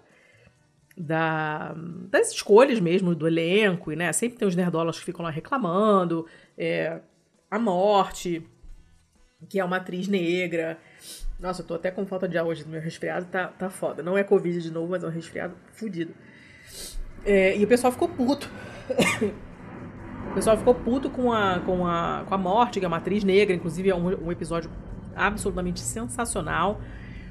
É, ficaram putos com Desejo, que é uma pessoa super andrógena, inclusive a história é fantástica, porque eles estavam procurando, assim, é, comentando no Twitter que não sabiam ainda quem ia ser a pessoa escalada para fazer, e aí essa pessoa, eu não sei nem o nome dessa ator, atriz, simplesmente falou: Posso ser eu? e foi fazer o teste e foi, entendeu? É muito bom, isso apareceu um, um pouquinho, mas assim, é a perfeição absoluta como personagem. E o pessoal ficou muito puto com uma série de coisas, com o fato de ter um, um elenco muito é, variado, com muitos personagens negros, muitos personagens é, claramente LGBT, que ia mais e tal, e o pessoal, obviamente, os nerdolas ficaram putos. E toda vez que alguém reclama, o New Gamer vai lá e pá! E dá um, uma cadeirada na gengiva, que é o que essas pessoas merecem. Ele manda muito bem no Twitter. Sempre com muita classe. E aí o pessoal, porra, veio comentar o negócio dos anéis do poder, porque isso, que aquilo. Ele falou, cara. que tá dando. Você acha que eu vou lá dar pitaco na série dos outros e não sei o quê? Mas assim, ele é sempre muito classudo, né? Então o pessoal cobra as palhaçadas lá, as imbecilidades dele, e ele responde à altura, mas sempre com muita sofisticação. Então é sempre muito bom de seguir. Quem não segue New Gamer no Twitter está errado. Está usando o Twitter mal, inclusive, ouso dizer. Deveria dar um pulinho lá e ver as patadas. O Elon Musk, né? Ele é odeia o Elon Musk, ele odeia o Trump. É maravilhoso. Ele reclama de todos os filhos da puta, é muito bom. Super recomendo que vocês vão lá seguir esse homem. Eu não tenho muito o que falar, eu preciso ver o Arei Homem em algum momento. Eu mas... acho que você deveria ver, porque a série tá muito bonita. Eu gostei bastante. Apesar de não. Ah. Eu, eu li os quadrinhos há 800 milhões de anos, não lembro de nada. Mas gostei muito da série, tá bem legal. Não, mas agora eu só vou pensar em criar coragem para isso quando acabar Anéis de Foder. Porque Anéis de Foder estão. Série maravilhosa! Sim. Estão. Estou gostando. O primeiro episódio eu fiquei meio assim. Mas depois me conquistou. Mas eu sou putinha de Tolkien, então, assim, a minha opinião conta muito pouco. Porque eu sempre vou ver. Mesmo que as críticas forem as piores possíveis, eu sempre vou assistir. E, inclusive, me deu vontade de reler os livros, porque Carol me fez rever os filmes do Hobbit, inclusive, e o do Senhor dos Anéis com ela. Porque ah, ela não, já tinha visto, mas é não lembrava. Bom, é, mas pra poder situar a história toda, toda pra ela, né? E. E aí eu fiquei com pilha de ler os livros novamente, que já tem alguns anos que eu não leio. Eu tive uma fase em que eu relia todo ano, por muitos anos. E, enfim, tem muito tempo que eu não leio, fiquei com vontade, fiquei com vontade de reler o Silmarillion, fiquei com vontade de reler, sei lá, os filhos de Húrin, aquelas outras coisas lá que saíram. Se eu, se eu fosse fã de Game of Thrones, ah. eu estaria com vergonhinha. Por quê? Porque assim, porque Anéis de Foder e, e para mim é com F, foda-se. Anéis de Foder conseguiu fazer uma cadeira de sala de jantar hum. mais imponente que um dragão de Game of Thrones. Qual cadeira? Acho que não reparei nisso, não. Da, do, do jantar na, em Casa Doom. Ah, ai, aquela, aquela cenografia ficou fantástica. A cadeira da sala de jantar da, da Diza é mais imponente que um dragão de Game of Thrones. Aquela cenografia ficou maravilhosa. E, inclusive, a Diza também é maravilhosa. Ah, eu tô. É, tá bem legal mesmo. Tá bem bacana. Mas, assim, a Casa do Dragão também não tá ruim, não, tá? Ah, não. Eu tô não. gostando. Não. Eu tô não, gostando não, bastante. Não, não, não, não, não, não, não. Estou gostando muito. Mas eu também sou putinha de Game of Thrones, então verei. Inclusive, tô querendo ler mais fantasia, assim. Mas eu. Acabei eu larguei Game of Thrones terceira, na terceira temporada. Já tava muito novela pra mim. Ah, mas é por isso que é bom, novelão. Ah, bosta. Novelão. Tava, eu queria. Tava, tava, ruim, tava ruim. Eu deixei separado. Se for pra ver novela, eu prefiro ver rock santeiro. Não. Eu deixei separados uns lá para trazer para ler. Ou ler de novo e acabei não trazendo porque eu quis viajar um pouco menos pesado do que eu viajo normalmente. Porque carregando criança, tiracolo, cachorro, mala, mala de mão, mochila, bolsa, comida, os caras quatro. Eu falei, cara, não tem mais idade para isso. Aí larguei um monte de coisa lá em casa e depois, quando meu marido vier aqui me visitar, ele traz para mim. E tem uns que eu queria reler, assim, que são livros de, de, de fantasia menos badalados, mas que são muito bons. E, e, que eu queria reler, então deixei separadinhos lá. E aí, quando eu tiver um tempo, que eu não sei quando vai ser, eu pretendo reler. Mas é Justo. isso. Justo, Justo. né? Vem cá. Qual foi o Ah. episódio que você mais gostou de gravar? Tem algum assim? Manila, Nossa! toma agora, Manila. É. Não, Manila tá calor, sai. Cara. Eu não sei dizer assim de cabeça. Porra, é, é isso que eu tô falando. É foda responder essas coisas de Mas eu também não sei. De primeira, assim. Ah, cara. É porque, assim, de- depende do episódio, ele demanda uma determinada preparação. Hum. Então, tem episódios em que a gente já, de certa forma, domina o assunto e pode chegar e só ir levando ele, porque a gente tem bagagem o suficiente para depois Uhum. ir contornando conforme o convidado fala alguma coisa e tal. Tem episódios em que a gente tá completamente no escuro. Sim. Eu gosto desses. E tem episódios que a gente precisa pesquisar feito um louco pra fazer ele acontecer. Então, tem episódios que são mais soltos, tem episódios que são mais. mais. É, livres, assim, né? Eu diria que um episódio que eu tive completamente no escuro e que ainda assim eu gostei muito foi o de mitocôndria. Ah, um beijo pro William. Porque, assim, eu, eu sou um completo imbecil em biologia. Eu não sei diferenciar um mineral e um não mineral, que eu não sei qual é a oposição a mineral. E mineral não é biologia, né? Não, então não é. você já vê o meu nível, por isso. Eu tô tentando entender onde você quer chegar, mas tudo bem. ok, foda-se. Eu não sei diferenciar uma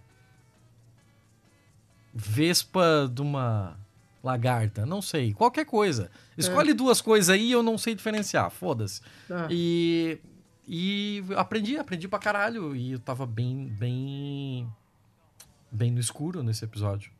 Ah, foi bem gostoso de gravar mesmo. Um episódio que, assim, ó, me, me marcou por conta da contradição, e eu adorei ter feito ainda assim, foi o da desmilitarização das polícias. Ah, é verdade, o papo foi muito bom. Porque eu discordo de muitas daquelas coisas. De muitas. Eu acho que as minhas discordâncias naquele episódio. Aquele a gente é, dividiu em dois, né? Sim. E a minha segunda parte eu achei que eu já tava um pouco. Eu, eu já tava tão contrariado do que eu tava deixando vazar um pouco da minha indignação em algumas perguntas, sabe? E aí eu acho que lá tá um pouco mais forte isso. Mas assim, eu terminei muito contrariado, porém eu gostei pra caralho de ter gravado ele. Demais Foi, mesmo. o papo foi muito legal. Muito legal. Eu. Ah, nossa, eu não acho que não tem nenhum que eu não gostei de gravar, assim. Um que eu lembro que foi muito legal, assim, o papo também foi muito bom, foi o de música clássica brasileira. Nossa, que poderia ter tido seis horas tranquilamente. Poderia assim. ter tido seis horas. Esse foi um daqueles que você fica, nossa, caraca, jura, é, ó", né? Foi o episódio inteiro, assim. E de um negócio que ninguém esperava, né? Tipo, Ninguém esperava. você não espera que saia esse assunto em lugar algum. E aí a gente resolveu abraçar essa causa aí. É, eu não lembro nem por quê. Você lembra? De como é que nasceu essa assim, quê? pauta? É coisa da tua cabeça, Thiago. Quem tem ideia de episódio é você, não sou eu, não. Eu só executo. Eu sou olhão de Então tá. chácara. É, eu não sei da onde eu tirei essa ideia, então. Mas, deu super certo, eu adorei. Mas deu muito certo, deu muito É. certo. Ficou ótimo. E que mais? O de burocracia também ficou muito gostoso de gravar, foi ótimo. Ah, demais, demais. O de hum, tretas da arte. Que eu O das urnas chorei. eletrônicas lá, sete, eu acho. Cinco. Foi, foi. Acho que é o número cinco ele. O das urnas, acho que é o terceiro, se eu não me engano. É, eu não, não lembro de cabeça agora, mas assim, é bem lá no começão. E deu certíssimo, assim, deu muito bom. Sim, sim. Até porque, porra, ali, ali eu acho que a gente pegou a mão, sabe? Porque, assim, o primeiro é uma experimentação, a gente pega o pessoal que é mais à nossa volta e tal. O segundo a gente tá começando a querer encaixar as coisas. O terceiro o, o, eu acho que foi o terceiro, né? O das urnas. Aí, Foi, o das terceiro. urnas foi aquele. Foi o primeiro que a gente tava falando com pessoas que a gente não conhecia de lugar nenhum. Mas que eram completamente especialistas no que elas estavam fazendo. E aí é ali que eu aham. acho que a gente pegou a mão de fazer o negócio. Ah, então é isso aqui. É isso aqui que tem que ser o Pistolando. Então, dali mudou uma outra coisinha de formato, assim. Mas ali é. O conceito se formou pra valer ali. É. Foi, foi um papo bem legal mesmo. É, Ah, sei lá, não acho que não teve nenhum assim que eu não gostei de gravar. A gente sempre deu sorte, inclusive os que a gente gravou e acabaram não podendo ir ao ar por motivos técnicos e tal, também foram legais de gravar. Então tem uns que vocês nem estão sabendo, porque a gente não conseguiu publicar, porque deram um problema de áudio e foram legais de gravar, assim, não não não, não, Sim. não tem nenhum que não tenha gostado, felizmente, né? É, eu, diferente Hum. de você, eu tenho um episódio que eu não gostei de gravar. Ah, é? Hum. Mas eu não vou falar aqui porque seria. Você vai falar pra mim. É, porque seria um jeito de queimar o, o convidado, né? Então, porra. Você vai falar pra mim, né? Outra hora. é, depois da gravação. Vamos tá lá. bom. Tá. É, Outra pergunta aqui pra gente. Se vocês pudessem escolher um e apenas um ministério para comandar e ou criar, qual seria e por quê? Rapá, puxado isso aí. Ministério? É. Lula te dá um Caralho. ministério na tua mão. Qual que você quer? Ou então ele fala assim, inventa aí o ministério que você quiser. Olha.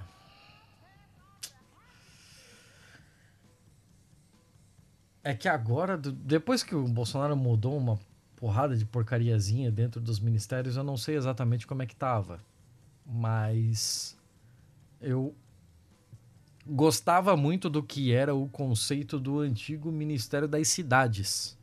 Hum, Porque o Ministério das Cidades ele tinha um escopo que permitia você pensar mobilidade urbana de regiões metropolitanas, você pensar é, coisas que assim é, precisam de um esforço é, de um nível superior, porque vai abarcar coisas que só um município não dá conta, porque algumas coisas estão fora do seu limite territorial e não tem orçamento para isso.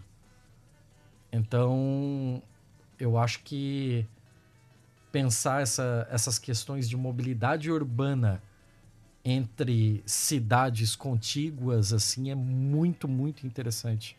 E dá um ganho de qualidade de vida. É, era absurdo, isso que eu ia falar, inclusive. Só que eu ia falar Ministério dos Transportes. Eu não sei se ainda existe isso e se é o que ele cobre. Não, não sei mais como é que estão essas coisas, ministérios. Ah, gente, deixa eu fazer um, um PS aqui. Depois que eu comecei a editar, eu ouvi essa pergunta novamente. E aí, a primeira coisa que me veio à cabeça de responder foi o Ministério da Simplificação, que, por incrível que pareça, a Itália tem, of all places.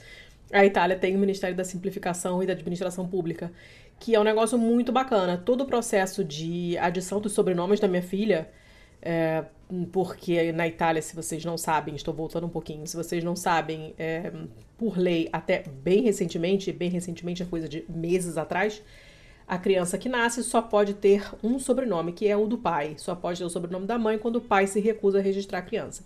O que, obviamente, é o fim da picada. Então, quando a minha filha nasceu, 13 anos atrás, eu falei, teu cu, e ah, fui me informar o que eu precisava fazer para ela ter os meus sobrenomes. E aí eh, me disseram, olha, tá saindo uma lei nova agora, tem que esperar ela entrar em vigor, que simplifica bastante o processo. Em vez de passar na mão de 80 pessoas, vai passar na mão de 6. Em vez de levar dois anos, vai levar alguns meses. Então espera entrar em vigor essa lei e faz o pedido. E assim eu fiz e de fato foi muito mais fácil. E hoje muitas coisas você pode fazer na Itália de uma maneira mais simplificada, com autocertificação ou com coisas com menos passagens burocráticas mesmo, né? E eu acho que essa seria uma causa que eu abraçaria alegremente. E assim, eu não sou exatamente boa em nada, mas simplificar eu acho que eu meio que sei fazer. Então eu esse é um ministério que eu criaria, já que não há. Criaria. Eu acho que eu pensei nisso agora porque eu tive um dia inteiro de lidar com coisas burocráticas. Um dia não, a semana inteira de burocracia aqui na, em Lisboa. Várias coisas me irritaram, várias coisas poderiam ser muito mais simples. E esse é um ministério que eu acho que eu gostaria de pegar. Fica aí a dica. Ministério da Simplificação. Bora, Lula! É, eu imagino que hoje isso esteja dentro do Ministério de Infraestrutura que era o do Tarcísio, né? Que ficou com essa porra toda que tava solta, assim, colocou tudo dentro do guarda-chuva do Tarcísio, porque o, o Bolsonaro, ele é daquele, daquela pessoa que ele acha que quando ele diz assim, eu vou acabar com um ministério e pega toda a infraestrutura daquele ministério e bota debaixo de outro guarda-chuva, ele acha que ele pode demolir um dos prédios de Brasília, porque agora aquele ministério não existe mais. Ele é burro nesse nível, né? Uhum, então, uhum. tipo, como se é, só fazer a designação de uma pasta fosse você ter que construir um novo prédio daquele na esplanada. Então, ele é, ele é burro nesse nível. Então, ele acabou agregando um monte de coisa. Eu acho que o que você está falando hoje seria dentro de infraestrutura. Hum. Mas eu gostava muito do que era o antigo Ministério das Cidades. É, eu acho que era o que eu pegaria. Foi o que eu pensei imediatamente quando eu vi essa pergunta, porque já tem alguns anos que eu penso muito nisso, nessa coisa do, dos transportes públicos, né? Quando eu fui para Curitiba, isso já foi uma coisa libertadora para mim, porque foi a primeira vez que eu fiquei sem carro em muitos anos. Porque quando eu morava no Rio, eu andava bastante de ônibus também, mas a minha mãe tinha carro, então quando eu precisava, eu pegava carro. Quase sempre ia para faculdade de ônibus, mas acontecia de, às vezes, pegar um carro e tal. E, e, e quando eu fui pra Itália, onde eu moro lá, não tem como não ter carro. É uma cidade pequena, numa região muito rural, não tem transporte público e. E você tem que ter carro. É to totalmente dependente de carro, não tem, não tem jeito. Tem muita coisa que eu faço de bicicleta, mas tem coisas que simplesmente não dá. Então, foi a primeira vez, quando eu fui para Curitiba, foi a primeira vez em muitos anos que eu fiquei sem carro. E apesar de eu usar bastante Uber, que não é o meu carro, mas é um carro, né? Eu também andava bastante de ônibus e também fazia muita coisa a pé. E foi aí que eu comecei a a pensar mais nisso, né, nessa coisa da mobilidade. E eu lembro que também eu tinha umas discussões com o pessoal da faculdade e tal, né, que eles sacaneavam o Freixo quando o Freixo falava que mobilidade urbana era uma prioridade da campanha dele, né, em todas as campanhas das, das quais ele já participou, ele falava de iluminação pública e a pessoa sacaneava ele, né? Porra, ele acha que é iluminação, é, que vai acabar com a violência, não sei o que, ele acha que o importante é ônibus, não sei o que lá. E ele estava certo, né? Essas coisas são cruciais e fazem uma diferença enorme. A gente tende a meio que desprezar esse tipo de coisa porque fica naquela repetição, educação e saúde, educação, saúde segurança, e acabou, né? Agora, como que você vai chegar lá você é, né, pode ter um sistema de saúde super legal, mas se a pessoa não conseguir chegar lá, não adianta merda nenhuma. Né? Você pode ter um monte de universidade ótima e cota para todo mundo, mas se a pessoa não consegue chegar porque não tem ônibus, porque é caro, porque é ruim, né? Porque demora, ela não vai. Ah, tem show de graça na praia. Você consegue chegar? Você que mora lá no subúrbio, você consegue chegar num show na praia? Porque se você não consegue chegar, não serviu pra porra nenhuma, né? uma cidade tem muita vida cultural, você consegue chegar? Não! Então não adianta nada. Né? Então a gente, a gente meio que despreza isso, né? Mas é uma coisa que é, é, é muito, muito central a qualidade de vida. E, e quando eu comento isso sobre a diferença aqui, que eu tenho aqui em Lisboa e lá na Itália, a pessoa fica de boca aberta, porque aqui o meu passe mensal custa 30 euros. Eu posso pegar todos os modais que eu quiser dentro da zona metropolitana, quantas vezes eu quiser, em qualquer horário, não importa. Então eu tenho acesso a trem dentro da, da área metropolitana, metrô, ônibus, é, bonde, é, o elétrico, que é aquela funivia que ele fica subindo ladeira, né? Pra você não morrer do coração subindo ladeira. E até a barca para atravessar o rio. Na ida eu não pago, eu só pago na volta. E aí, quando eu falo isso lá pro pessoal na Itália, né? O, os amigos do meu marido, principalmente, que têm filhos mais ou menos da idade da Carol, e o pessoal fala, cara, uhum. eu pago sei lá, 450 euros por ano e o passe só serve para o ônibus escolar e só durante o período de aulas. Então a, a, pessoa ela realmente ela só pode usar o ônibus que leva ela de casa para escola, de escola para casa. Ela não pode ir para nenhum outro lugar, não pode fazer nada no horário fora da escola e nem nas férias. Não tem acesso. Cara, como Isso é assim, é entendeu? Isso é ridículo. Se, óbvio. É, não deixa de ser um sintoma de capitalismo tardio, né? Porque assim, você só pode. É, você só pode usufruir desse serviço se esse serviço for em prol de alguma coisa que vai te levar a ser um produtor, né? E você produza algo. É, seja a produção de conhecimento para depois vir a ser um operário, seja produção de trabalho mesmo, seja algum tipo de coisa que reverta para o próprio sistema. Você não pode usar para ócio, você não pode usar para lazer, se você, depois da aula, se você precisar ir para uma biblioteca para fazer uma coisa que também é da aula, não pode. Sim, jamais. Parabéns aí. É, parabéns. Você já não pode ir. É, é, é um utilitarismo extremo, né? É um, é um, negócio horrível. E aí, quando, eu, quando, quando eles me falaram isso a primeira vez, eu não tinha ideia, porque como a Carol era pequena, eu tinha que levar lá para os lugares, nem, eu nem pensava em como é que ia ser o dia que ela precisasse ir sozinha. Então eu nunca tinha parado para pensar nessas coisas. Mas quando eu começaram a me contar, eu falei, gente, você tá, tá todo mundo maluco? Como assim? Então a pessoa que mora numa cidade pequena não pode ir pra lugar nenhum porque não. Sabe, mesmo que tiver uma estação de trem, você vai ter que pagar a passagem. Né? E, e, e não tem como você, às vezes, não tem como você chegar na estação de trem porque é longe da sua casa e não tem transporte público. Essa pessoa tá fadada, mofada de casa, entendeu? Ia perpetuar a sua ignorância, o seu tédio e o seu tudo, porque que, que, que, não tem como sair de casa. É um negócio muito louco, né? E aí você vê a diferença que é quando você pode simplesmente sair para qualquer lugar, né? Isso porque eu acho que já 30 euros, eu acho que já é demais, tem que ser grátis para todo mundo. Porque se é liberdade de ir e vir, tem que ser liberdade de ir e vir. Se eu tenho que ter dinheiro para ir e vir, já não é mais liberdade. Você concorda? Então, eu acho que tinha que ser grátis mesmo. Luxemburgo está certo. Claro que Luxemburgo tem 12 habitantes e até eu seria capaz de administrar aquilo ali. Mentira, porque não administro nem a minha vida, que dirá um país de 12 pessoas, mas vocês me entenderam. É, mas eu acho que é, o caminho tem que ser esse mesmo, sabe? E aqui eles agora fizeram gratuidade para estudantes até 23 anos de idade, 24 se você for estudante de medicina, porque o curso é mais longo mesmo, e para quem tem mais de 65 anos, que pra gente parece meio óbvio, porque no Brasil o velho não paga ônibus, né? Mas aqui na Europa não é uma coisa comum. E, e eles colocaram uhum. a gratuidade, isso para a cidade de Lisboa. Não sei se outras cidades vão, vão acabar seguindo e adotando a mesma coisa, mas por enquanto por aqui tá assim, né? O que eu já acho ótimo, né? Mas eu acho que deveria ser grátis para todo mundo e foda-se.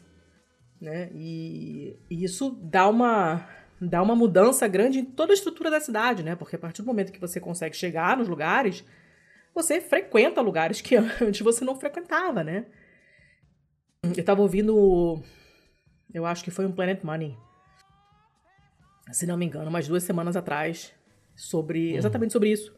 Super interessante. Eles falando sobre alguns experimentos em algumas cidades americanas. Olha só. Cidades americanas em que instituíram transporte público gratuito. E aí, depois de uma série de pesquisas e tal, eles viram que esse, que a mobilidade, né, é, era um, o fator que mais influenciava o, o sucesso acadêmico né, da, da, dos estudantes, porque é, era tipo, além disso, era, tipo, era o fator que mais tinha uhum. impacto sobre a qualidade de vida das famílias. Mais do que você entregar dinheiro na mão das famílias. Né? Porque se você não tem acesso ao médico, você está doente, você não vai. Você simplesmente não vai. Então a sua doença piora, então a sua vida fica mais uma merda, né? Se você tiver, poxa, tem uma vaga de trabalho, não sei aonde, mas eu não tenho dinheiro para passagem, você não vai. Aquele trabalho você não vai aceitar. Então você fica mais tempo desempregado, você não tem dinheiro sequer para procurar emprego, né? Então, quando liberaram esse é, as passagens, né, o transporte foi instituído gratuitamente. Começa, inicialmente para um, uma certa faixa de renda e depois foram ampliando e tal, não sei o quê. E, e isso mudou radicalmente a vida das pessoas, né? Então foi, é um episódio super interessante. Vou catar aqui depois para colocar o link porque foi bem, bem legal de ouvir. E ainda não tem estudo a longo prazo, porque uhum. é uma uhum. coisa relativamente recente, mas por enquanto tudo indica que só tem vantagens, né? Então, esse é um ministério que eu gostaria, sabe, de tomar. Ia socar trem em tudo que é lugar. Toma aqui, a pessoa vai falar: ah, toma aqui um trem. Ia ser assim. E fechar a rua e botar, transformar em zona de pedestre. Ciclovia até dar com pau. Minas Gerais, sinto muito, não é para vocês. e. Enfim, esse, esse é um ministério que eu gostaria de, de, de, de ter. Não necessariamente de ter, porque é muita responsabilidade eu sou alérgica à responsabilidade, mas gostaria de, de participar, sabe, de, um, de, um, de uma coisa desse tipo, porque eu acho que faz uma diferença enorme, muito maior do que a gente imagina, na verdade. Enfim, o que mais? Deixa eu ver aqui. O que mais, digo eu, você que tá com as perguntas. Eu tô falando sozinha, calma. que convidado a gente mais tem orgulho de, de ter entrevistado? Eu não sei responder essa. Ah, peraí, porra. Não, peraí. Aí vem uma lista grande, né? Pois Porque, é, assim, cara. Não tem um. Vamos, vamos combinar assim, ó. Franciel apareceu aqui antes de ficar famoso. Sim! Isso aí. Isso aí. Ah, eu, eu amo ter trazido a Mahamamo pro episódio 6 de. Foi uma ótima. De a Patridia foi maravilhoso, eu adoro. Uh, eu, olha, eu tenho, eu tenho muito orgulho de ter entrevistado o Demore porque a gente conversou com ele sobre outra coisa que não uhum. as coisas que ele normalmente fala. Né? A gente pegou um tema que não tinha nada a ver e, e acabou ficando um papo ótimo também. adorei gravar aquele episódio. Até porque, para mim, tem um significado particular, né? Por causa da minha experiência na Itália. Então foi muito legal de gravar. Sim, sim. É... é, tem isso, né? A gente pegou umas pessoas assim que. Talvez a pessoa fosse óbvia, mas o assunto tratado com ela Exato. não foi tão óbvio, né? Exato. A gente tem alguns casos desses. Uh, porra, eu tô tentando pensar aqui, mas assim, responder de bate-pronto é foda, né? É, difícil. Eu também não procurei nada, não, não, não, pesquisei coisa nenhuma, tô só jogando aqui as perguntas. Aí, mas aí foi vacilo da sua parte, né? Porque. Não, eu queria te pegar de surpresa mesmo. Mas você podia pesquisar para você. Mas não pesquisei, porque senão ia ficar assim, injusto. Ora bolas, um pesquisa, outro não. Ia ser sacanagem. Vem cá. Ah, outro, outro ah. que eu gosto é ah. o Silvio Luiz o Silvio Luiz que fez ah, um episódio sim. de semicondutores. Sim, sim. Porque, assim, logo depois o assunto estourou também, né? A gente tem Foi. essa. A gente tem esse pequeno dedinho, assim, de que a gente fala nas coisas e elas depois dão uma pequena estourada. Não sei se é coisa da nossa bolha, porque a gente pesquisa para essas Certa, coisas fazer certamente um episódio. É coisa da nossa bolha. mas, não, mas a, a, parte de semicondutores apareceu um pouco mais. Assim, apareceu, né? apareceu. Eu gostei muito de entrevistar a Larissa também pro Corona o Agro. Boa, boa também. Foi ótima entrevista e ela teve que vazar, né? Ela, tá, ela teve que sair do Brasil. Uhum. Eu tô tentando lembrar o nome dele, Letícia, me ajuda. Ah. O... o cara do episódio Paraísos Fiscais, da o presidente da FenaFisco. Charles, Charles. É, Charles Alcântara. Ele mesmo, ele mesmo. Gente boníssima, né? Um, um amor de pessoa. É, falou conosco duas vezes e sempre foi extremamente solícito, assim, né? O cara 100% também. Sim, foi um amor. E tanto ele quanto a secretária dele lá que fez o, o contato e tal, foi bem, bem legal. O pessoal uhum. foi muito bacana. E, é legal, assim, quando, quando você quando você acha que não vai rolar porque a pessoa é meio inacessível, assim, no final das contas é, acaba Sim. sendo super fácil. A, o nosso episódio da ONU no Haiti também foi um que. Sim. Que deu sim. orgulho de gravar com a, com a desembargadora. Foi, foi uma convidada, assim, bem especial, eu acho, né? Às vezes o, a pessoa que não muita entrevista, ou, da... sei lá. Canever também foi maravilhoso. O Canever foi ótimo. O Chicão da Massa, né? O nosso bom e velho Frank para falar de Ucrânia. Pô, foi... de Ucrânia, 1 um e 2. É, porra. Ah, a gente Sei lá, eu conheço o cara há muito bons. milhões de anos, então eu, tô, eu sou até um pouco suspeito de falar é, sobre. É, e eu conheci, mas... conheci pessoalmente também, então estou contemplada. Deixa eu mudar de pergunta, hein? Ah. Como derrotar o derrotismo da esquerda derrotista? ah, cara. Olha, como derrotar o derrotismo da esquerda derrotista? Eu acho que é, é, eu acho que ele é tão derrotista, tão derrotista, que ele tende a perder pro próprio tempo, né? A gente hum. vive um espírito do tempo que, por mais derrotista que essas pessoas sejam, a gente vai ganhar essa eleição. Hum. E aí, o que que eles vão fazer? No que que eles vão ter que se segurar?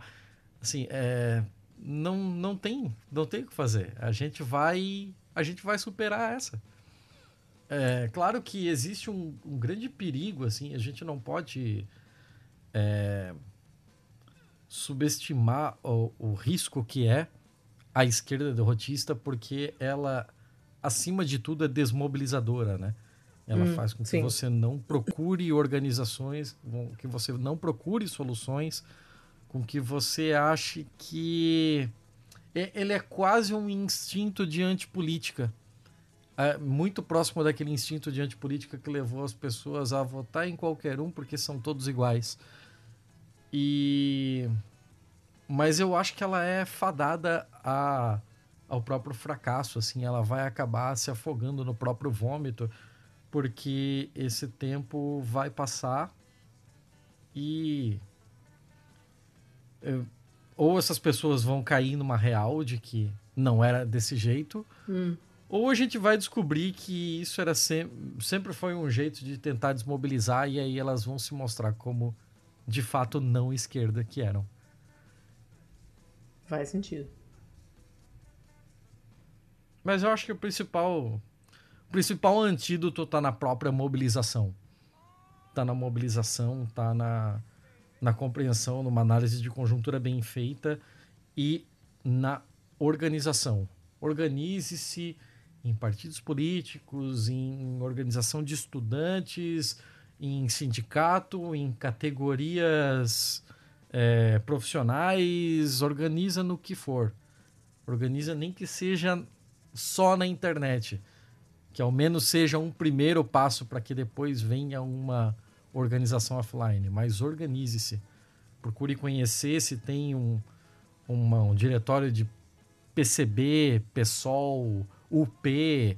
Vai atrás, ver se esses caras existem na sua cidade e segue eles lá no, no Instagram e quando eles falarem que vai ter uma manifestação, vai lá, conheça essa turma pessoalmente, ver o que, que eles têm a falar. Eu acho que é um ótimo caminho. Boa. E vem cá, outra pergunta. O que, que radicalizou vocês? É a pergunta. Ou você já nasceu radical? Radical! Cara, que radicalizou. Porra, eu milito desde muito cedo, né? Então, para mim é um pouco diferente, porque eu sou filho da pobreza, eu sou filho da classe trabalhadora, eu vim da necessidade eu, eu, eu não me sinto confortável em dizer que eu vim da necessidade extrema, mas eu vim de algo muito perto dali. Hum. E já vim de uma, de uma família que, apesar de não ter uma determinação política muito, muito clara, a não ser posteriormente, quando meu pai se aproximou do PT, hum mas eu nunca fui orientado a gostar de X ou não gostar de Y. É, sempre fui deixado livre para tomar as minhas próprias iniciativas. Sempre fui maluco por política, de pegar bicicleta. E eu acho que eu já falei isso aqui outras vezes. Eu pegava a bicicleta e eu rodava os bairros da cidade vasculhando caixa de correio dos outros para ver se no bairro delas tinham entregue santinho que não tinha entregue no meu bairro. Porque tem aqueles vereadores que só fazem campanha no próprio bairro. Uhum. Aí, porra, eu tava lá colecionando santinho e, porra, eu não tenho dos caras da Zona Norte. Eu pegava bike até a Zona Norte e descolava o santinho da galera. Passava nos comitês e tal. Eu tinha pasta, fichário de coleção de santinho. Doido. É, então, eu sempre fui maluco por eleição, adoro jingle de campanha, adoro essa porra toda. Teve um ano que Paulo Baier montou um circo na frente da minha casa. Um, é, assim, ó, é, cara, foi hoje não o pode ápice nem... da sua vida. Hoje não pode nem comício. Imagina que o cara montou um fodendo circo. cara, os anos 90 era uma coisa muito louca. Hoje você não pode ter uma apresentação musical num comício. O cara montou um circo. É... Mas tá, é... então a partir daí eu sempre, sempre procurei conhecer muito de política, me politizar. E a partir dos 15 anos eu passei a militar em movimento estudantil mesmo, já estava na já estava no ensino médio, né, no segundo grau, e aí participei da União Genvilense dos Estudantes Secundaristas, me aproximei da Juventude Revolução, que à época era um movimento de juventude da corrente O Trabalho, uma corrente de extrema esquerda trotskista dentro do PT. Uh, é, eu sempre fui da Juventude Revolução, mas nunca fui do PT nunca fui filiado ao próprio partido, né? Eu estava numa corrente que era interna ao partido, mas eu não era do próprio partido. Uh, depois, por N fatores, eu me desliguei.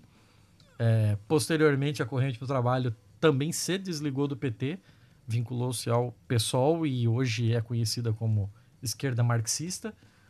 E mas eu ainda ainda nutro parceria com algumas pessoas que, que eram desde aquele tempo, mas então eu sempre tive esse, essa identificação à esquerda. Estudei pra caralho essa porra, vivi esta porra de muitas formas diferentes.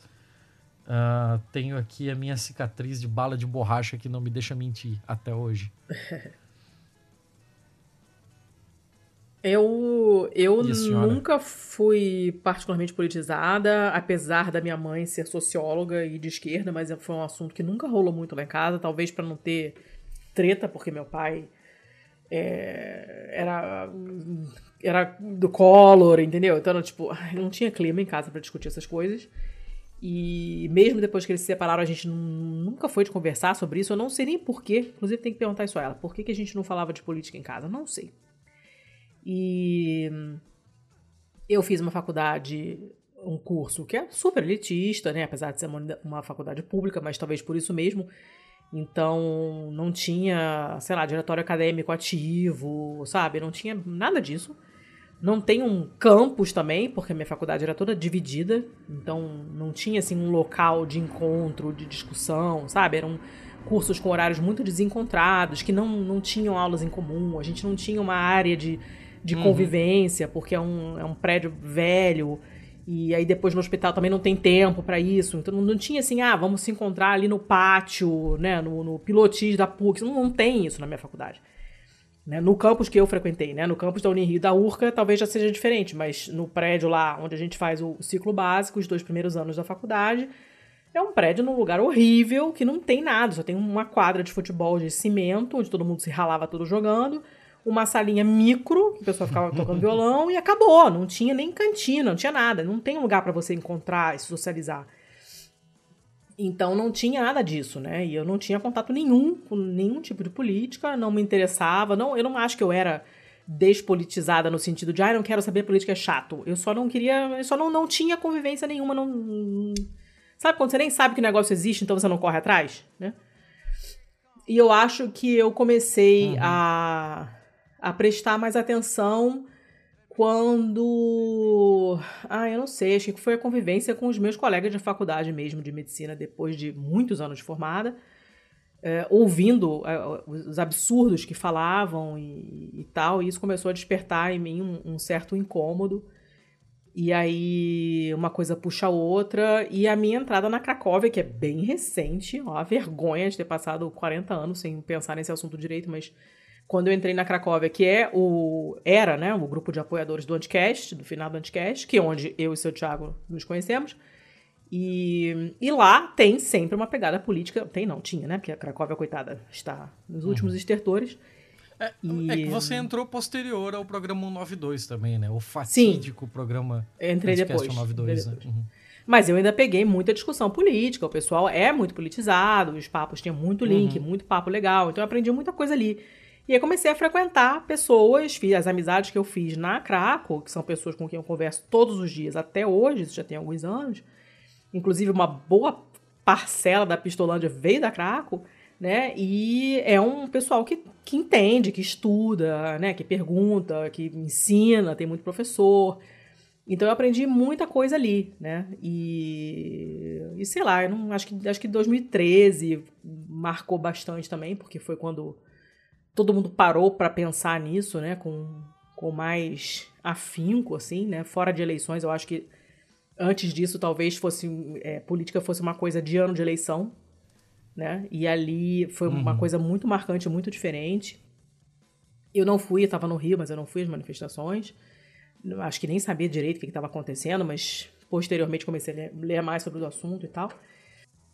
E depois morando morando fora que você você faz duas coisas, né? Primeiro você consegue acompanhar as coisas do seu país com um olhar diferente de quem não está lá dentro, né? E você ter, é, você não ter aquela coisa tão subjetiva, sempre é um pouco subjetivo porque é o meu país, óbvio, né? Mas você conseguir ver com outros olhos, inclusive com olhos da imprensa internacional, porque as coisas mais malucas sempre acabam aparecendo nos, nos telejornais, na imprensa de outros países. Então eu vi as notícias do Brasil sob a, a lente da, da, de análise né, da, da, imprensa italiana e tal.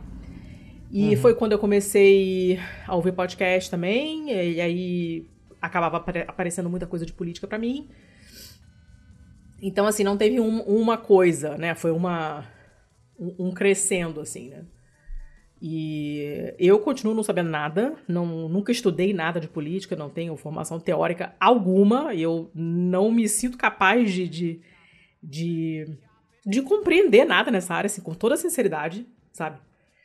Mas eu acho que fui ficando mais radical mesmo conforme a, a coisa foi piorando e conforme os comentários das pessoas foram ficando cada vez mais esdrúxulos e estapafúrdios. E eu acho que desse, desse ponto de vista, essas conversas que eu tinha com esses meus, que hoje são meus ex-amigos, meus colegas de faculdade, isso acabou me empurrando, assim, né? Porque quando você uh, ouve uma pessoa reclamando que a empregada dela gastou o dinheiro do Bolsa Família para comprar uma máquina de lavar e ela acha isso um absurdo, isso, isso vira uma chavinha, sabe? Sim. Nossa. Na sua cabeça, sabe? E, e, eu me lembro de ter ficado sem resposta, assim, sabe? Não tinha muito o que dizer. É, você não tá esperando. Nunca tinha parado para pensar nisso. Nunca tinha parado para pensar o que, que as pessoas faziam com o Bolsa Família, sabe? Não convivia com ninguém que usasse, a gente não tinha empregada no, há muitos anos, então não, realmente não tinha contato com ninguém que, que recebesse Bolsa Família. E aí eu ouço esse comentário e foi muito marcante para mim isso, muito. Ali para mim foi o começo do fim, assim, dessas relações com as pessoas da faculdade. De verdade, assim. E foi um, um exemplo muito palpável de desumanidade e de como tá tudo errado e, e dali foi só ladeira abaixo ou acima, dependendo da sua, da sua interpretação, né? Eu me lembro muito nitidamente de uma discussão que eu tive com quem era o meu melhor amigo durante a faculdade, e hoje eu não posso ver nem pintado, uh, obviamente, e eu tinha lido uma, uma reportagem na Marie Claire sobre a grande sacada que é o Bolsa Família ter sido dado uh, às mulheres, né? E não aos homens arrimos de família, digamos assim. E era uma reportagem que entrevistava várias mulheres que juntavam dinheiro para pegar um ônibus e ligar as trompas. Ou botar um DIL numa outra cidade, né? Ou levar os filhos para fazer algum tratamento, para botar ir ao dentista, sabe? E essa reportagem é muito boa. E eu cheguei a comentar essa reportagem nesse grupo de amigos da faculdade, quando o assunto era Bolsa Família, o pessoal para variar falando que Bolsa Família é compra de votos e não sei o quê. E eu falei, gente, mas assim, quando você não tem nada, é óbvio que você vai votar em, na única pessoa que te der qualquer coisa. Todos nós aqui faremos exatamente isso. Vocês estão todos loucos? Né? Vocês não votam pelo, por, nos candidatos que defendem as causas médicas? Vocês estão sempre reclamando que o PT é ruim para os médicos, vão votar no fulano Beltrano porque trata os médicos bem? É exatamente a mesma coisa. E aí eu mencionei essa, essa reportagem e fui super, super sacaneada. É, porque desde quando Marie Claire é argumento, não sei o quê. E isso apareceu muitas vezes em conversas posteriores, essa mesma pessoa, que é uma pessoa horrível. É, é porque de uma pessoa que se informa pela, pela Marie Claire, realmente não esperava nada, não sei o quê, não sei o quê. Então, assim, teve algumas coisas pontuais, mas não foi uma coisa, né? Não foi um evento. Foi uma coleção de eventos que acabaram me jogando cada vez mais para a esquerda E embora eu não tenha absolutamente nenhuma base teórica, eu acho que eu vou morrer sem, porque eu não sou capaz, de verdade. Mas eu entendo os argumentos de esquerda cada vez com mais clareza e eu tenho cada vez mais ódio desse capitalismo tardio, de toda essa escrotidão. Assim, ontem eu tive um chilique aqui em casa, porque eu tive que traduzir uma coisa sobre para uma empresa de cosméticos que está lançando uma linha para clareamento anal e de axilas e rejuvenescimento da genitália. Uh, eu normalmente, quando eu consigo ler o material antes, se for uma coisa muito absurda, tipo, já aconteceu de eu recusar tradução de livro de oração. Eu não, não, não, eu me recuso, eu não vou traduzir nada religioso, eu sinto informar, não vai, não vai rolar. Só que dessa vez, eu rece... É, o que elas me mandaram foi um arquivo de um programa de tradução, eu não tenho como abrir pelo celular, eu tava na rua. Então eu só dei ok, porque é um cliente para quem eu, eu, traduzo há muitos anos. Quando eu sentei para abrir, era essa palhaçada. Né? A sua genitália também está sujeita a envelhecimento. Sabe? Compre aqui o nosso produto revolucionário, que permite que você, em 11 sessões, fique com a sua genitália rejuvenescida. E me deu um ódio tão grande, tão grande, sabe? Então, esse tipo de coisa, cada vez que acontece uma coisinha dessas, me empurra um pouquinho mais. Então não teve uma coisa só, mas são várias micro coisas e eu acho que agora, é, com tudo que a gente está vivendo, não só no Brasil, mas essa escalada da extrema-direita no mundo inteiro, você acabou de postar na pistola de ascensão da extrema-direita na Suécia. Na Itália é bem provável que aquela grandíssima filha da puta da Meloni ganhe também, que é uma fascistona de merda. Então a gente vendo as coisas desmoronarem, é, acaba empurrando a gente pro outro lado, porque é a única solução mesmo, é a única maneira de você combater essa merda toda, né? Eu espero que que outras pessoas tenham esse acordem, possivelmente mais cedo do que eu acordei, que eu acordei muito velha. Nunca militei em merda nenhuma. Mas se você está ouvindo e é jovem, que é pouco provável, mas se você está ouvindo e você é jovem, vai lá se organizar, como o Thiago falou, e vai se informar para não para não ser ver uma pessoa vergonhosa que nem eu que entrei nessa muito tarde e hoje em dia não entendo mais merda nenhuma. Tenho só muita raiva no coração e, e é isso aí. Acabei, acabei. Já, tem duas horas de episódio já. É... Seu Thiago, que convidados você traria de novo para falar sobre o mesmo assunto? Sobre o mesmo assunto? É. Nossa. Ó, peraí, vou, vou ler para você como é que tá escrito, pra ver, pra ver se você me ajuda a entender. Ah. Quais convidados você traria de novo para falarem, abre parênteses, juntos ou separados, fecha parênteses, de um mesmo assunto? Por exemplo, convidadas de curiosidade da arte e literatura russa. Eu não sei se eu entendi essa pergunta. Tá. Não sei. É... Eu vou, eu vou tentar aqui do jeito que eu entendi o negócio. Eu acho que dava pra gente tentar o Daniel Vobeto e aquela turma toda para fazer um posterior a essas eleições sobre urnas. Hum. Tipo, o que mudou, o que tem nessa nova versão da urna, que BO que deu na urna nesse meio tempo, ou se não deu BO nenhum. Hum. É, o que está em, em vias de talvez acontecer com ela. Lembra que desde 2018 a gente vem aí com a ideia do do esquema do voto impresso, que foi negado Sim. por uma questão de custo e tempo hábil das impressoras, mas que teoricamente já deu tempo, né? Para a próxima eleição deve aparecer de novo, né? Então... Uhum. Mas você pensa em fazer isso depois das eleições, então? Ah, depois das eleições. Então, até beleza. porque eles estão completamente fodidos até lá. Não, né? é, o Charo tá com, tá com filho pequeno também, teve neném é, nesse meio então... tempo. É, tem, tem muita coisa para ver aí, mas dá para fazer um, assim. Dá para fazer, já posso inclusive ir ativando anos, o menino. Cinco anos depois, vamos falar de novo sobre esse tema e ver o que, que tem de novo para se comentar sobre. Hum. Ou se não tem nada novo. Uh, eu acho que, pelo andar da carruagem, ano que vem cabe um Ucrânia Parte 3. Oh, sim. Até porque estamos no meio de setembro e tá rolando uma recuada gigante da, da Rússia, né? Sim, então, sim. vamos ver no que, que vai dar isso aí. Quando essa poeira aí baixar E quando finalmente chegarem em algum lugar com relação às, às fronteiras ali, é possível que a gente tenha de atualizar uma ou outra coisa sobre. Um, enquanto eu vou pensando aqui, eu já falei dois. Enquanto eu vou pensando aqui, fala um seu aí. Eu não sei. Não, consigo pensar em nada. Porque tem vários que a gente ficou com vontade de falar mais, assim, mas eu acho que, tipo, todos. no papo é muito bom, a gente fica com vontade de. Isso era Manila se coçando, tá, gente? É, a gente fica com vontade de, de, de, chamar de novo e falar mais, né? Inclusive é sobre as pesquisas eleitorais, lembra que a gente ficou.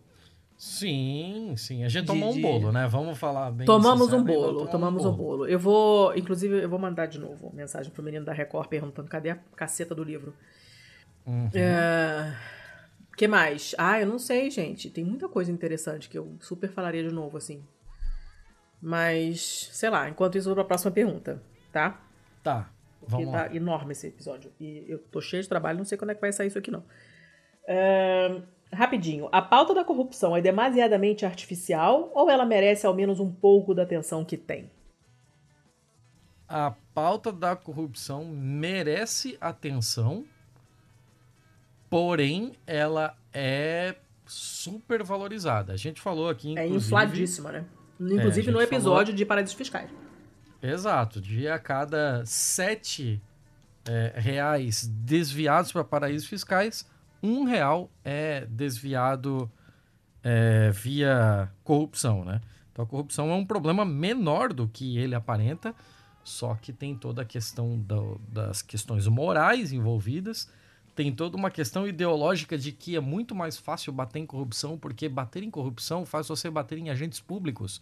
Então faz você sucatear a, a, a, a máquina pública por tabela, né?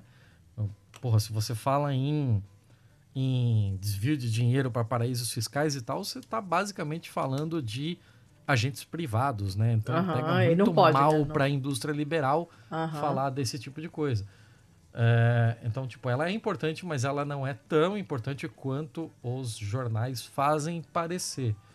É, tipo, tênis. Hum.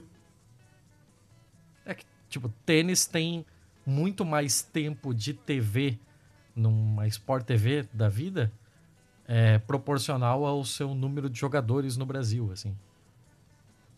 Não tem tanta gente que joga tênis que faça você ter tanta programação de tênis numa TV, mas ela tá lá. Tipo, não faz sentido tênis ter mais tempo de TV que vôlei. Sim. Sim, verdade, verdade, verdade. É... Eu acho que eu tô, cara, eu tô mega de saco cheio desse assunto, porque virou um. Virou um coringa, né? Quando você não sabe responder, você. Corrupção! Virou truco, né? que inclusive eu não sei jogar, então eu não sei se a minha metáfora está sendo adequada. Porque eu não sei jogar nada, não jogo nada, nem paciência. É, e, mas virou uma coisa assim que você simplesmente lança na mesa quando você não sabe argumentar, sabe? Então, não, quando a pessoa fala corrupção, corrupção, eu já reviro os olhinhos e já quero ir embora, sabe? Porque não. Sem tempo, irmão. Mas eu não tenho, como eu já disse, base teórica alguma para resolver, para falar sobre nada disso, então é, acredito no seu, no seu potencial, seu Thiago. Ah, e vamos lembrar, assim, que assim, para a corrupção acontecer, você precisa de pelo menos dois agentes, né? Você precisa Exato. do agente corrupto. Só que ninguém fala de e quem você corrompeu, precisa né? do agente corruptor. Ninguém sabe do corruptor, ninguém fala do corruptor. É. Né? Aí até eu que sou bominha. Mais uma. Vamos lá, vamos tentar acelerar aí para fazer Balanço das manifestações do Grito dos Excluídos. Foi mobilizado o suficiente? E por quê? Cara, é... quer falar antes? Eu, claro que não. Esse é assunto teu. É, é difícil. É difícil falar sobre porque, assim, mobilizar um grito dos excluídos na mesma data em que se mobiliza uma campanha política de extrema direita com dinheiro e mídia público 24 horas é uma comparação bastante sacana. Eu acho que ele faz muito bem em ser organizado e acontecer para mostrar que existe uma oposição e existe uma voz que se recusa em se calar, mas dizer que isso valeu a pena, foi efetivo coisa assim, não sei sobre que métrica a gente poderia dizer algo do tipo. Tipo, é bom que tenha acontecido. Eu fico muito feliz que tenha acontecido. Não mudou absolutamente nenhum voto. É, provavelmente não mudou a percepção sobre o ato bolsonarista do mesmo dia. Não mudou nada. Mas ainda assim eu acho que tem sua importância. Agora, quanta importância? Não sei. Qual? Não, não, não, é difícil colocar isso em métricas. É. é... Outra pergunta rápida. É... Tinha uma sobre. Uma que eu adorei. Qual. De qual BMF a gente poderia tranquilamente ter participado? Tipo, uma coisa que aconteceria com a gente, mole. Ah. tá, pera, eu preciso pensar. Eu preciso pensar. Você tem alguma coisa em mente, não? Olha, eu diria a do imã no nariz, mas não como pessoa que enfia o imã no nariz, e sim como pessoa que está no plantão do pronto-socorro e vê alguém que entra com um imã no nariz e começa a rir ou dar um esporro. Porque eu já discuti muito com o paciente. Discuti, mas eu dei anos de plantão, né? Não foi. Mas em um ano de plantão, eu discuti muito com o paciente por, porque chegavam lá coisas idiotas. Sabe? Teve uma vez que chegaram dois é, que tavam, tinham brigado por causa de cigarro. E aí um tinha, sei lá, cortado um pedaço do dedo do outro. E ele não tinha nada, um esparadrapo, nada. E ele fechou o corte com fita isolante. E aí chegou com aquele dedo em risto, assim, com aquela fita isolante no dedo. E aí eu perguntei, o que aconteceu? É, não, foi meu amigo brigou, a gente brigou e tal, não sei o quê. E aí cortei meu dedo e falei, mas vocês brigaram por quê? Porra, por causa de cigarro. Eu falei, você só pode estar de sacanagem com a minha cara. cigarro, amigo. Pelo amor de Deus, né? Deu esporro tal, não sei o que, mas tudo bem, suturei o dedo dele lá. E teve um outro que chegou com a mão toda estourada por causa de rojão. Então fiquei lá horas arrancando com pinça pedacinho de papelão dentro da mão do cara, né? Porque quando explode aquela merda, é, obviamente não explodiu na mão dele, mas foi por pouco. Então tava cheio de pequenos cortezinhos, e em cada cortezinho tinha um pedacinho de papelão. Levei horas para limpar, limpar, aquela merda e foi o tempo todo dando expor, expor nele. Então, assim, eu acho que os pacientes não saíam muito felizes. Eu realmente fiz muito bem não ter prosseguido na carreira. Mas se um cara chegasse com esse negócio, como foi aquela do imã no nariz, principalmente com aquela cara de bunda que ele chegou, que se vocês não se lembram, vão lá ver o episódio de novo, porque a capa é o fulano do imã no nariz. É, eu teria... Ele tá no episódio 100 também, de Melhores. Ah, claro. Eu certamente teria dado um esporro. Então, tipo, essa, eu estaria do outro lado, não teria acontecido comigo, mas eu certamente me, me vejo recebendo esse tipo de coisa no, no plantão, porque pronto-socorro é isso aí, gente. Aparece de tudo. Na minha primeira noite de plantão apareceu um cara com cortes de foice. Porque ele entrou numa briga de foice, que não é só uma expressão idiomática de fato aconteceu.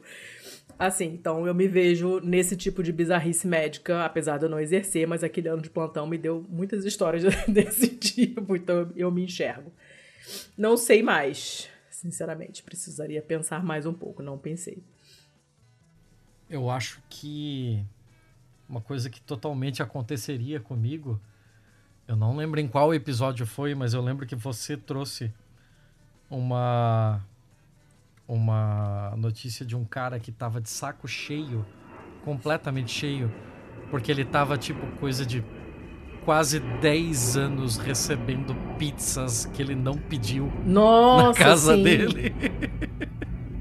Sim. Eu acho que assim, é, é, isso poderia ser comigo. Isso totalmente poderia ser comigo. Você acha? Porque... Ah, claro, eu já odeio onde eu moro. Então, eu acho que seria só mais um empurrãozinho, assim. Eu- eu- Tá. essa, essa notícia também é muito boa, muito boa. Essa é muito boa. Essa é muito boa. Eu não me vejo protago- protagonizando, obviamente, nenhuma do Yuri, porque, né? É, não sou obrigada. E. Ah, sei lá, não sei mais. E a do cara que comeu um avião? Não, quero que. Eu, não, não quero estar envolvida em absolutamente nenhuma parte dessa notícia, porque tudo dela é, é horroroso. É, que mais? E aí vamos fazer uma última então, porque já tá, Tá. enorme esse episódio. Ah, Não tem nada aí que a gente sete, possa só responder com sim ou não? Que daí. Tem. aquele projeto que a gente tinha falado um tempo atrás que ia rolar, aquele projeto paralelo. Vai rolar? Ah, tudo indica que não. Não, não, Tudo provavelmente indica que não. não. Tudo indica que não. Ele, ele, de- ele deveria ter começado no início de 2020 e veio a pandemia. E fodeu tudo. E hoje a gente não tem mais tempo nem dinheiro para poder dedicar a algo nesse sentido. É. E que mais? E uma última, então. É, planos, alguma novidade para o Pistolando? Temos alguma novidade? Horizonte? Novidade para o Pistolando temos, Letícia? Até temos, mas não sabemos para quando. Conta aí então. Então, a novidade é que o nosso site vai mudar. A gente vai mudar um pouco a identidade visual, porque a, não a, a proposta do podcast não é sempre a mesma, só que é, mudou o nosso modo de conduzir, mudou a nossa, nosso nível de putice, né, com as coisas. Ou talvez não o nosso nível de putice, mas o nosso modo de es- expressar a putice. Então, a gente quer que a identidade gráfica acompanhe um pouco essa como está atualmente o negócio.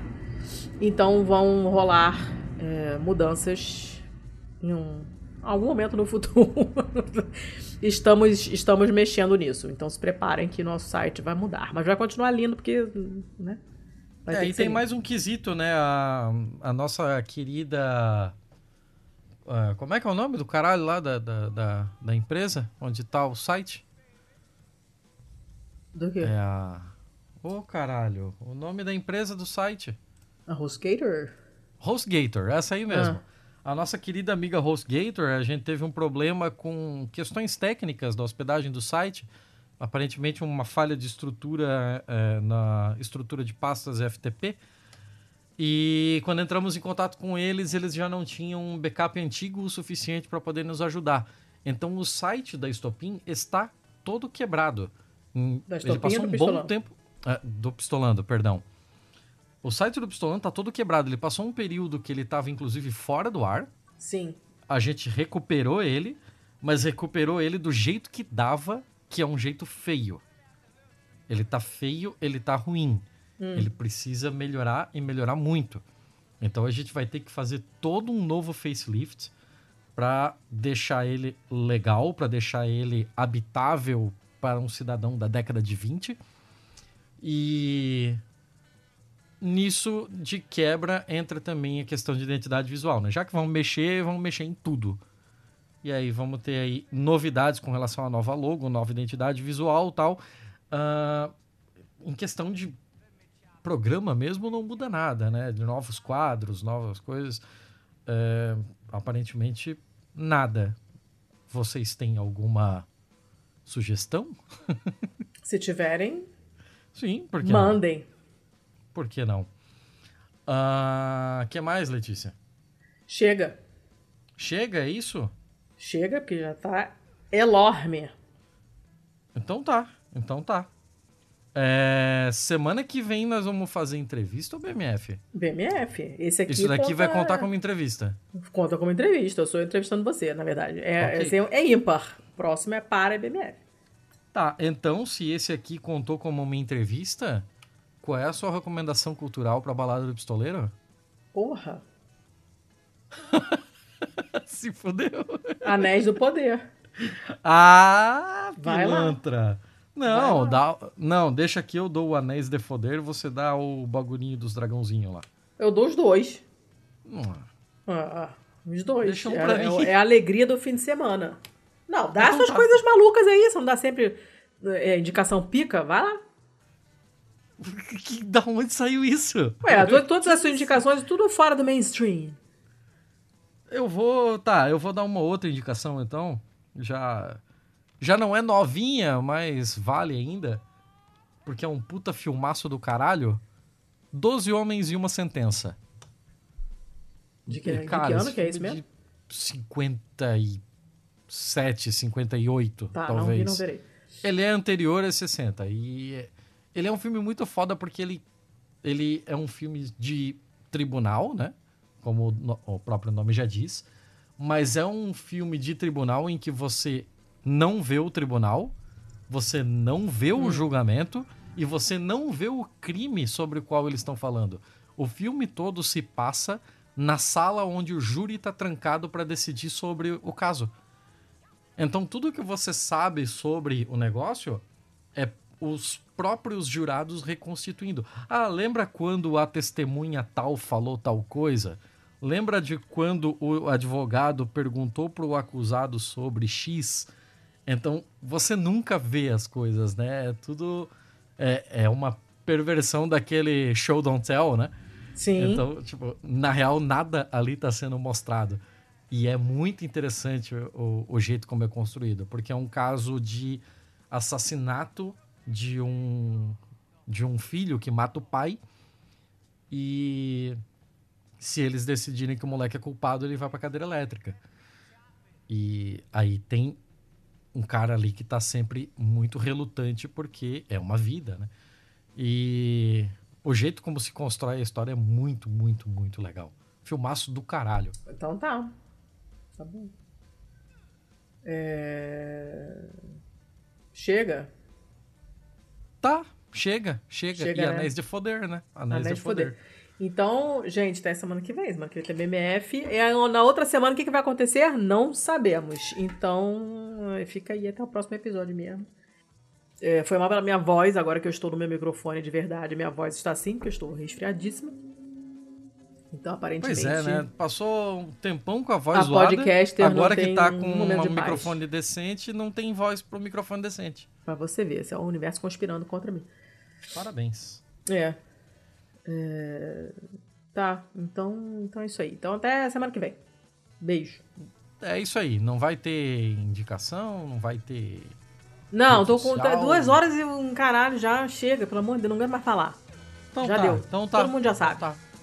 Então tá. Né? Então, então tchau. Beijo.